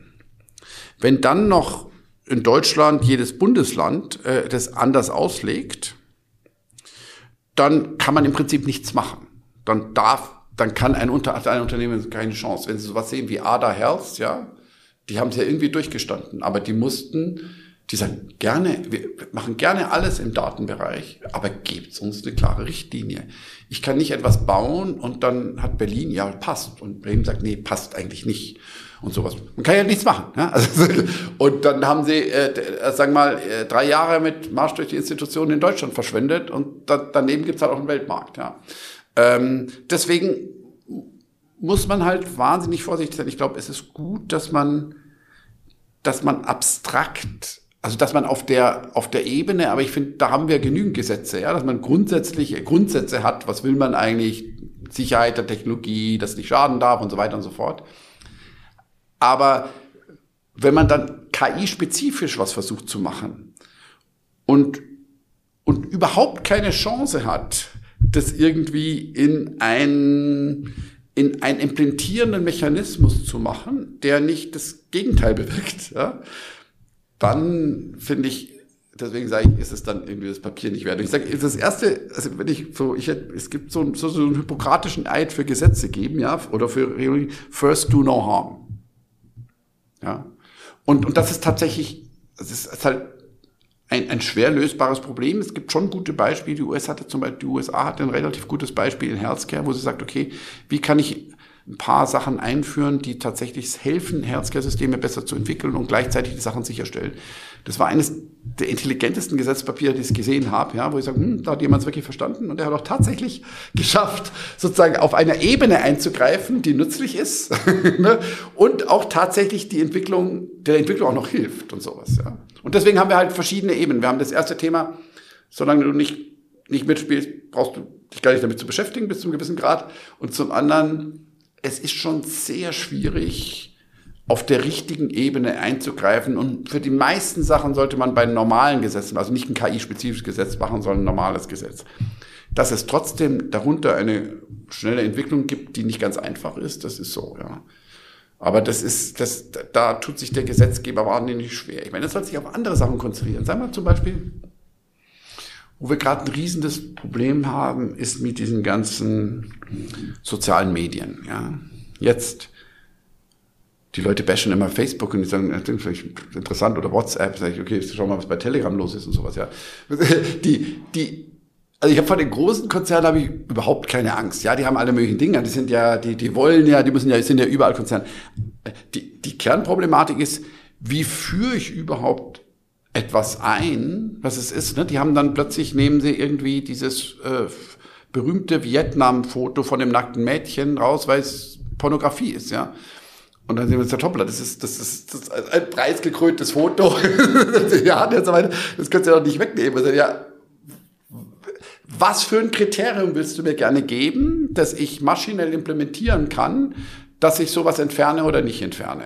Ja, jetzt äh, bei vielen Sachen ist es halt völlig unmöglich. Und die, diese Konzerne, ich finde, die Konzerne bemühen sich mehr als die Regierung. Also Facebook hat es mir mal erzählt, die hatten, glaube ich, also Anfang 2020 hatten sie 150 oder 200 Leute in Deutschland, die nur Wahlmanipulation verhindern wollten. ich dachte, okay, ne? dass nicht das Gleiche passiert, dass in Russland da manipuliert und so weiter und so fort. Ja? Das ist noch relativ, wir beschäftigen unglaublich viele Leute nur mit diesem Zeugs. Ja? Äh, aber, aber es ist letztlich nicht lösbar. Und es ist, und insbesondere ist es regulatorisch nicht lösbar. Ja, und ich meine, die haben und, und, und, und, und, und, zu langsam oder sonst was. Zum Beispiel die, die, die, die klassische Thematik äh, Trump. Trump-Sperrung ist ja schon interessant. Ich habe es miterlebt von, von äh, familiären Unternehmen, wo im, am 6. Dezember, wie Trump gesperrt wurde, haben aber alle Facebook-Mitarbeiter oder Instagram-Mitarbeiter gesagt, bitte nicht auf die Straße gehen mit irgendwas, was zeigt, dass ihr bei Facebook seid, weil wir haben Morddrohungen. Ja. Und klar ist es absurd, dass ein Unternehmen so eine Entscheidung treffen muss. Aber es ist, war auch völlig klar, die Gesetzgebung macht es nicht. Ja, jetzt ist es richtig oder falsch. Keine Ahnung, ich habe es tendenziell für richtig gehalten, aber das ist meine persönliche Meinung. Aber wenn das Unternehmen das plötzlich in, ähm, in 100 Ländern der Welt entscheiden muss und äh, jeder denkt was anderes, und die einen halten, was du in dem einen Land machst, für moralisch total verwerflich und im anderen Land ist es ein absolutes Mast. Äh, und so weiter und so fort. Ähm, ich weiß gar nicht, wie wir das Problem lösen wollen. Ja? Ich glaube, man muss sich einfach, also man muss grundsätzlich nochmal drüber nachdenken, okay, wir müssen das auf einer völlig anderen Ebene lösen. Die Idee, dass man sozusagen mal, dass wir uns auf irgendetwas einigen könnten, ja, äh, was dann auch noch irgendwie maschinell implementierbar wäre, ist, ähm, ist eine Illusion. Ja? Spann spannendes Thema. Du machst gerade natürlich auch ein, ein, extremes Fass auf, aber ähm, absolut spannend. Vielleicht darf ich nur noch eines sagen, was, was in der Regulierung noch, noch passiert, was wirklich traurig ist. Ähm, die EU-Kommission, der ist sind die Sachen ja bewusst, ja, und dann laden sie Expertenrunden ein. Und die sind typischerweise sehr hochkarätig besetzt. Und dann passiert Folgendes. Das, das Problem sind drin so schwierig. Ähm, und die Runden sind jetzt nicht besonders effektiv, weil sie halt, halt sehr groß, weil sie so viel einbinden wollen, sind sie sehr groß. Ja, und dann die, der Hälfte muss man erstmal erklären, worum es geht. Ja, also man will immer so die, die Philosophen und die Sozialwissenschaftler einbinden, aber wenn die nicht wissen, worüber wir reden, dann nützt es halt nichts. Ja, die, die, die, so. Nach ungefähr zwei Monaten sind alle, die was zu tun haben im Leben, nicht mehr in der Runde präsent. Dann hat man nur noch ich will mal sagen, vielleicht ein paar, also Leute, die professionell so Lobby-Ding betreiben oder irgendwelche Konsumerexperten oder Leute, die, weiß ich was, also Beamte und sowas da drin. Und dann fällt die Qualität rapide ab und am Schluss kommt was raus, wo jemand denkt, okay, wie, wie kann sowas rauskommen? Ja, und das ist, ich weiß nicht, wie man so ein Problem löst. Ja, aber ich beobachte es immer wieder. Starte extrem hochgradig, halt große Runden. Wie, wie soll man es sonst machen? und endet mit die, die, es sitzen nur noch die Inkompetenten drin. Weil die anderen keine Geduld haben. Das, man kann es einfach nicht abbilden. Also wir als Applied AI wurden oft aufgefordert, sozusagen mal was zu machen. Wir kommentieren diese Papiere, wir sind auch immer sehr geschätzt, aber wir sind 50 Leute, also wir können, also einer von uns, der ist tatsächlich im Expertengremium drin und versucht gelegentlich da mal reinzugehen, aber ansonsten können wir es einfach nicht leisten. Das ist völlig ausgeschlossen. Also ist klar. Also, und man kann natürlich sagen, okay, eine Organisation macht nur das, aber um Gottes Willen, wer will da drin sitzen? Ja, also ist sicher niemand, der jetzt an der Vorfront von AI arbeitet. Ja, das, das hält man einfach nicht aus. Und das ist tatsächlich ähm, die, diese Diskrepanz von der Langsamkeit jetzt, ich sag mal, eines demokratischen Prozesses, der auch noch jetzt im EU-Umfeld doch besonders komplex ist und wo man jetzt auch noch besonders viele Leute einbinden will, weil das kann ja kein Gesetzgeber entscheiden. Da sitzen 90 Prozent Juristen drin. Ja, die Juristen können nur triangulieren, was sie hören. Das ist, das ist einfach jenseits, so weit jenseits irgendwelcher Kompetenz, ja. Und die sind alle sehr smart. Also ich habe es oft mit der Regierung unterhalte, ja. Aber aber was, wie, wie sollen die, wenn sie keine Primärwissen haben, wie sollen sie das machen? Ne? Ja, vor allem hinken sie auch immer hinterher, ne? Zeitlich. Ja, genau, aber also ich glaube, ne, also die, diese ganze Komplexität, und das Dumme ist, die Komplexität ist erkannt. Ich glaube aber, dass das, das Schöne ist, die Community selbst ist extrem aktiv. Ja, und die, ähm, und das ist momentan der einzige Mechanismus, der tatsächlich existiert. Also die Community ist extrem offen. Sie ist sehr stark, ähm, aus meiner Sicht, äh, sozusagen mal liberal-demokratisch geprägt. Ja, ähm, äh, die, die, die größte Kontrolle von Google und Facebook sind die internen Mitarbeiter. Ja, alles andere ist irrelevant.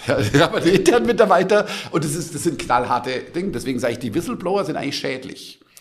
Weil die Whistleblower dazu führen, dass Companies plötzlich intern nicht mehr so frei kommunizieren. Die interne Kontrolle bei den Unternehmen klappt viel besser und solange die alles geschert haben, klappt die sehr gut. Wenn die natürlich Angst haben, okay, jetzt ich, ich habe irgendeine problematische Daten und wenn ich die jetzt intern diskutiere, dann werde ich morgen verklagt, ja, also dann werden die nicht mehr geteilt und dann funktioniert die interne Kontrolle nicht mehr. Deswegen muss man bei, bei allen diesen Sachen, ich finde es immer interessant, wenn in der Presse diese ganzen Whistleblower sehen, man vergisst, die Whistleblower kriegen in den USA 30 Prozent der, der Strafgebühren. Das heißt, es ist richtig lukrativ, das zu machen. Und der Seiteneffekt ist, dass sie die interne Diskussion in den Unternehmen killen. Deswegen, man muss, also diese, diese Schwierigkeit, ne, wo, also wie geht man solche Sachen an, ist unvorstellbar hart. Aber zurückzukommen, die insgesamt die Community und die interne Kontrolle funktioniert relativ gut. Ja, also viel, viel besser als alles, was wir derzeit gesetzlich machen. Ja, es gibt mir eigentlich große Hoffnung, weil ich glaube, da ist tatsächlich, und deswegen ist immer so ein Thema, hm, was passiert in China, weil es halt sehr strukturell sehr anders ist und sowas. Aber deswegen ist KI auch sozusagen mal insgesamt, ich meine, man kann sich man, kann schon als, also jeder kann sich da einarbeiten und hat letztlich Zugang zu dem, was passiert. Ja, also jetzt nicht, nicht zu sagen, okay, was passiert konkret im Unternehmen, aber insgesamt ist es schon sehr offen und kann da auch gut mitarbeiten und die sind auch, ähm, die diskutieren auch wahnsinnig viel, auch miteinander, auch über alle Unternehmensgrenzen, auch über alle staatlichen Grenzen hinweg und sowas. Deswegen finde ich die, die Community extrem gut und, und ungewöhnlich. Also ich habe es nie gesehen. Also alle Top- Forscher, die von den Top-Unternehmen angestellt wurden, haben sich ausbedungen, weiter zu veröffentlichen. Das kenne ich sonst in keinem Feld. Ja? Also, habe ich noch nie ein Automobil gesehen oder sowas. ja? Also wäre überhaupt nicht denkbar. Ja? Ähm, und, äh, und deswegen glaube ich, dass die, dass die, also wir, wir kommen ja nicht raus zu sagen, ne, wir müssen mit der Entwicklung leben, weil wir können unsere Probleme sonst gar nicht mehr lösen. Ja, also wenn Covid könnten wir nicht bewältigen ohne KI und so weiter. Ja. Mhm. Ähm, aber ähm, man unterschätzt sozusagen mal, welche Mechanismen wirklich funktionieren. Ich frage mich, wie man nicht aus der staatlichen Stelle mehr sagen kann, okay, wie könnte ich denn solche Mechanismen stärken, die irgendwie eine Chance haben überhaupt, äh, so ein Problem, zu, zu so einem Problem beizutragen. Ja. Ja, ja, ja, sind, sind echt spannende Aspekte, ja. Also ich, ich habe jetzt auch keine Lösung, ja, aber es ist definitiv mal wert, dass man da vielleicht einmal noch einsteigt und sagt, okay, komm, äh, wie könnte man das tatsächlich, ähm, ja, wie, wie könnte so ein, eine Lösung überhaupt aussehen oder was, äh, wer kann vielleicht aus der Community was beitragen, um da, sag ich mal, alle irgendwie auch zufriedenzustellen oder das äh, zu gestalten. Genau, und die, zum Beispiel in Deutschland die interessantesten mh, Themen kommen immer vom Chaos Computer Club. Ja, der hat auch noch so einen schrecklichen ja, Namen, ja. Also Chaos Computer Club ist etabliert, ja, aber es ist halt wirklich ein Netzwerk von, ähm, von extrem guten sozusagen IT-Fachleuten über alles Ding hinweg und die immer mal wieder sozusagen mhm. Sachen raushauen und Vielleicht, wenn er nicht so einen schrecklichen Namen hätte, äh, würde er ein bisschen ernster. aber, so. aber die, die, die, das muss man schon sagen, die Politik nimmt schon sehr ernst, ja, weil das, weil das immer, also es ist immer, immer wert zu lesen. Ja, ja, ja, ja. ja, ja, ja. Ähm, Philipp, bevor wir jetzt zur letzten Frage kommen, noch eine kurz davor. Ich habe es kurz erwähnt schon, das Thema ähm, Strategie künstliche Intelligenz von der Bundesregierung. Glaubst du, dass die Deutschland wieder nach vorne bringt? In die Spitze der KI-Länder oder der KI-Forschung? Ja, muss tatsächlich ein bisschen weiter ausholen. Ähm, also erstmal finde ich, ähm, die Bundesregierung hat sich hat sich wirklich immer sehr intelligent mit der Sache beschäftigt. Ja. Ähm, die, es hat auch sehr viel Geld bereitgestellt. Ja. Ähm, sie kommt halt an die Grenzen, was kann ich eigentlich machen? Ja, also was kann die machen? Sie kann Geld in die Forschung stecken. Das tut sie enorm. Ähm, damit kriegt man halt im erst, in der ersten Ernährung mehr Professoren. Ja? Das ist schon mal gut, wichtig und so weiter und so fort. Man ändert nicht die Besoldung der Professoren. Deswegen muss man sich halt immer noch wissen, warum soll jemand für ein deutsches Professorengehalt arbeiten, wenn er an interessanteren Themen für das, ja, ich sag mal, zehnfache Gehalt bei DeepMind arbeiten kann. Ja? Also das, und da kann, da kann die Bundesregierung nicht raus. Ja, die kann tatsächlich, wenn sie Sachen fördert, dann hat sie relativ harte Vorgaben, also auch richtigerweise, was kann ich staatlich machen? Ja, das ist immer eines der Kernthemen sozusagen bei denen. Aber Forschung, klar. Dann wird sie immer anwendungsorientiert, dann geht sie sozusagen mal an Forschungsinstitute. So, jetzt sind wir beim DFKI, kann aber das DFKI nicht reformieren. Ja? Ähm, dann sind wir bei Fraunhofer. Fraunhofer ist eine Institution, die dafür geschaffen wurde, ähm, neue Technologien in heutige Produkte zu bringen, heutige Leistungsparameter zu steigern mit neuen Technologien. Ich habe einen Motor, der wird effizienter mit einer neuen Technologie. Fraunhofer ist dafür geschaffen. Wo es intrinsisch überhaupt keine Fähigkeiten hat, ist irgendwie Geschäftsmodellinnovationen zu treiben. Ja, und versucht es in allen möglichen Sachen, gibt es viele Probleme und so weiter. Ne? Und es hat eine solche Größenordnung erreicht und ist ja auch von Finanzierung in der Industrie abhängig, dass es aufpassen muss, dass es nicht am Schluss nach einer Weile sich ein Institut darauf fokussiert, sich im Wesentlichen selbst zu erhalten. Ne? Also es ist und und dann fragt man sich, okay, wohin soll die Bundesregierung dann noch Geld geben? Also ich muss sagen, die, die insgesamt finde ich weil ich auch mit Deep Tech viel mache, die deutsche Regierung gibt, glaube ich, prozentual überhaupt am meisten in der Welt aus, also von den großen Nationen, im nicht-militärischen Bereich. Aber die Effizienz dessen, das kann sie nicht machen. Ich habe bei Quantum, habe ich es mitgekriegt, bei Quantum Computing, zwei Milliarden.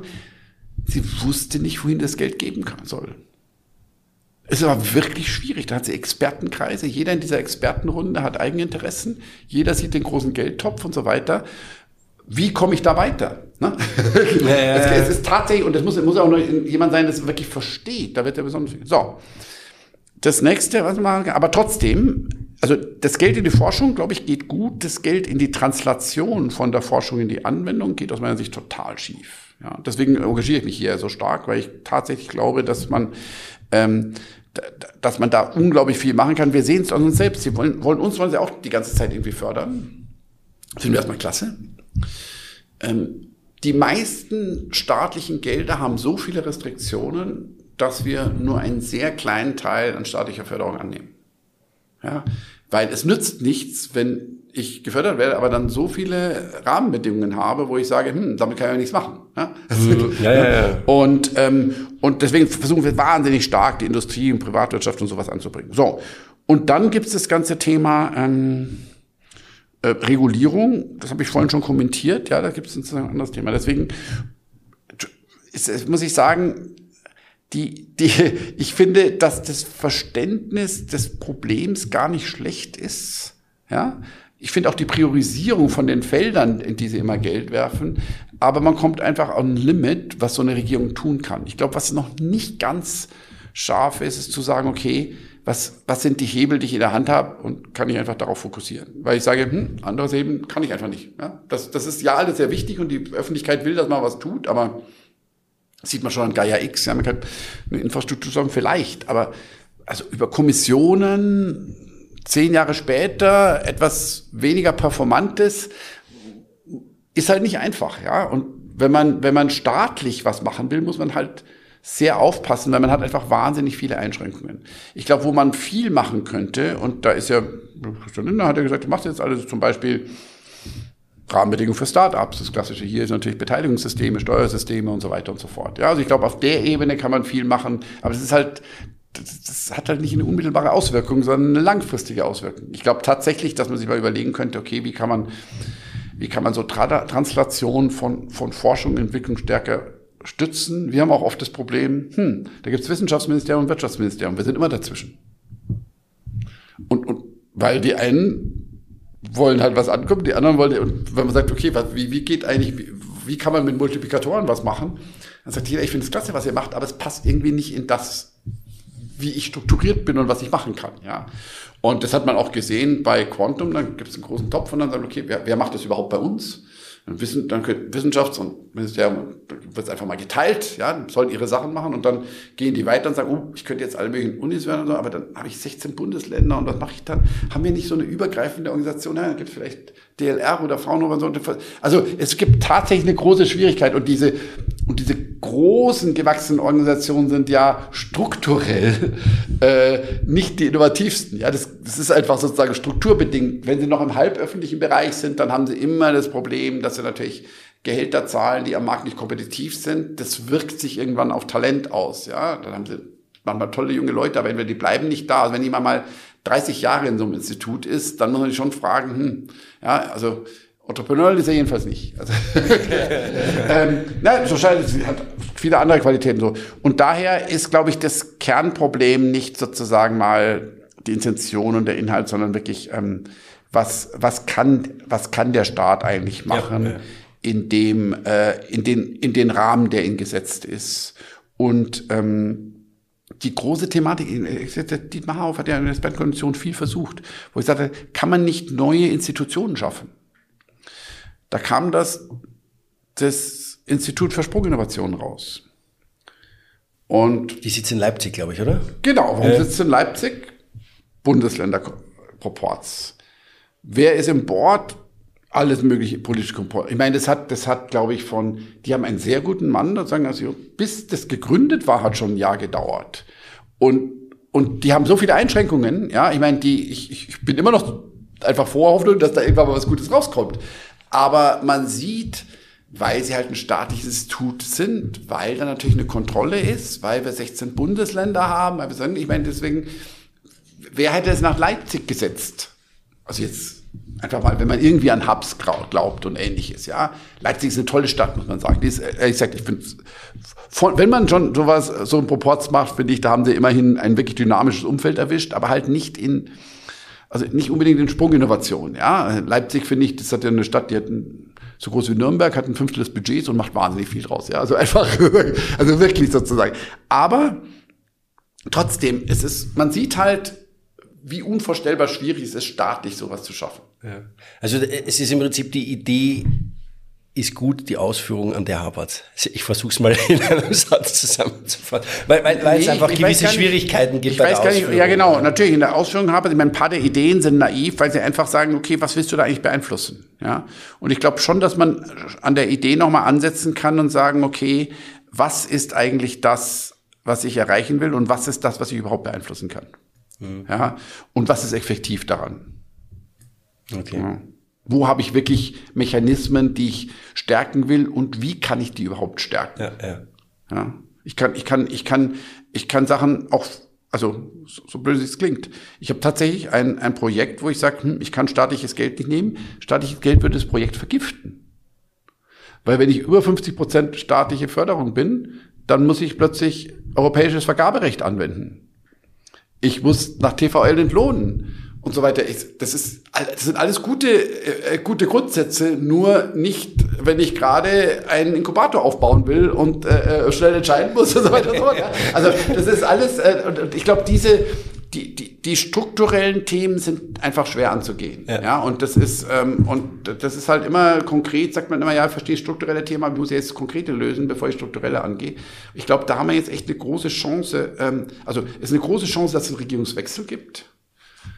Ähm, ob die Ampelkoalition genügend leistungsfähig ist, ähm, Problem an so einer Koalition ist ja immer, alles, was man sich am, nicht am Anfang geeinigt hat, wenn die grundsätzlich unterschiedliche Ausrichtungen haben, ist danach sehr schwer zu entscheiden.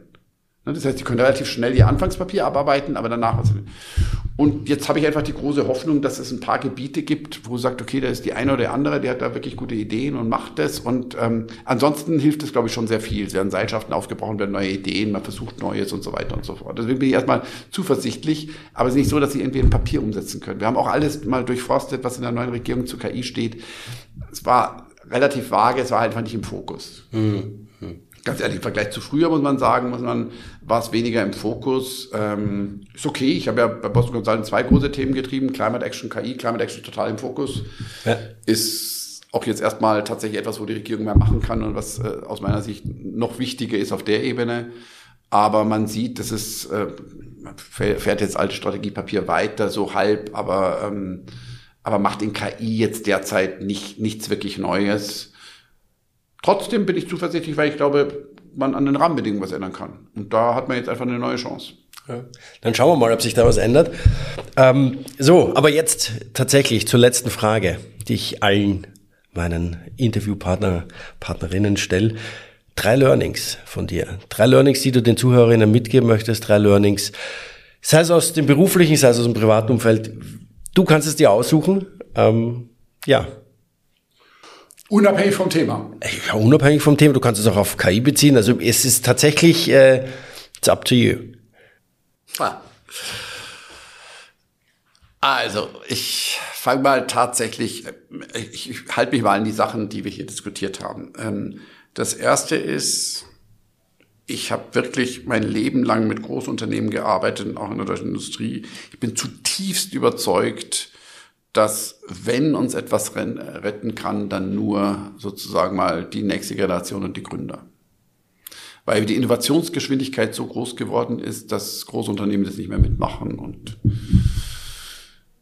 die Automobilindustrie wird uns jetzt nicht retten. Ja, so. Ähm, vielleicht das zweite in Bezug auf KI ist, glaube ich, das, ich glaube tatsächlich eines meiner Kernthemen ist, beschäftigt euch damit. Denn das Interessante an künstlicher Intelligenz ist, es ist relativ einfach zugänglich. Denn ich muss nicht 20 Millionen Lines of Code verstehen. Ich brauche nur einen ganz kurzen Lernalgorithmus. Und die Kernideen sind sehr einfach. Und ich glaube, alles, was man dazu lernt, ist auf jeden Fall nützlich. Ne? Also je, jede, jedes Niveau hat man viel mehr erreicht als vorher. Und es ist schon eines der sozusagen mal fundamentalsten Themen, auf die wir hier stoßen werden, damit man überhaupt intelligent mit diskutieren kann. So, und das, das Dritte ist, da kann ich nicht hin zu sagen, ähm, wir, gerade in Deutschland ist es wirklich wichtig, dass wir eben diesen Enthusiasmus für Technologie nochmal hinbekommen und, und keine Angst. Wir haben überhaupt keine Chance zu überleben ohne Technologie. Nichts. Ich sehe es immer bei Biobauern, werden uns nicht retten. Biobauern sind CO2-intensiv, wie sie klein kennen, ich könnte so, keine, keine Chance irgendwie beizutragen. Sind nett, aber gar keine Chance zu großen Themen. Und ich finde es ein bisschen schade in Deutschland, ich sage immer, der falsche Humboldt hat das deutsche Universität, äh, Bildungssystem geprägt. Ne, wir haben dieses humanistische Ideal, statt dass ein Alexander von Humboldt ein bisschen gesagt hat, Mai, schaut's mal an, was in der Welt passiert. Und das ist eigentlich noch, fast noch interessanter, als was wir uns so ausgedacht haben. Ja. Und ich glaube, ähm, die, die Chance, die da liegt und die Begeisterung, die da liegt, sozusagen mal da neu zu wecken, ähm, fänd, oder, oder zu verstärken, äh, fände ich einfach, ich, ich habe erlebt, wie dynamisch solche Sachen sehr schnell werden können. Und da finde ich, ist eines der fundamentalsten Learnings in meinem Leben zumindest. Okay, super. Herzlichen Dank dafür. Es waren spannende Learnings und auch wirklich spannendes Thema. Ich habe mit Begeisterung zugehört. Ich war echt gefesselt von dem Thema, habe viel mitgenommen, viel gelernt. Ja, wo, wann waren die Durchbrüche, in welchen Bereichen und was war's äh, und wie deine äh, deine Sicht auf äh, KI und auch die Entwicklung ist, wo es hingeht und auch, sage ich mal, ähm, regulatorisch. Ich sage jetzt mal so. Herzlichen Dank dafür. Herzlichen Dank, dass du dir die Zeit genommen hast. Ich habe auch, äh, es ist ja auch eine Premiere für dich, glaube ich, als Podcast-Gast. Und äh, du bist ja eigentlich auch gar kein Podcast-Hörer, hast du mir verraten. Äh, ich bin mal gespannt, ob du es wirst jetzt nach, nach, dem, nach, nach, dem Podcast. Ähm, bin da auf dein Feedback gespannt. Herzlichen Dank, lieber Philipp, und ich wünsche dir noch einen schönen Tag. Vielen Dank. Bei meiner Freude Johannes. Viel Spaß. Das war das Interview mit Dr. Philipp Gerbert. Alle Infos findet ihr wie immer in den Show Notes. Nach dieser meiner bisher längsten Folge wünsche ich euch viel Spaß und freue mich, wenn ihr in zwei Wochen wieder mit dabei seid.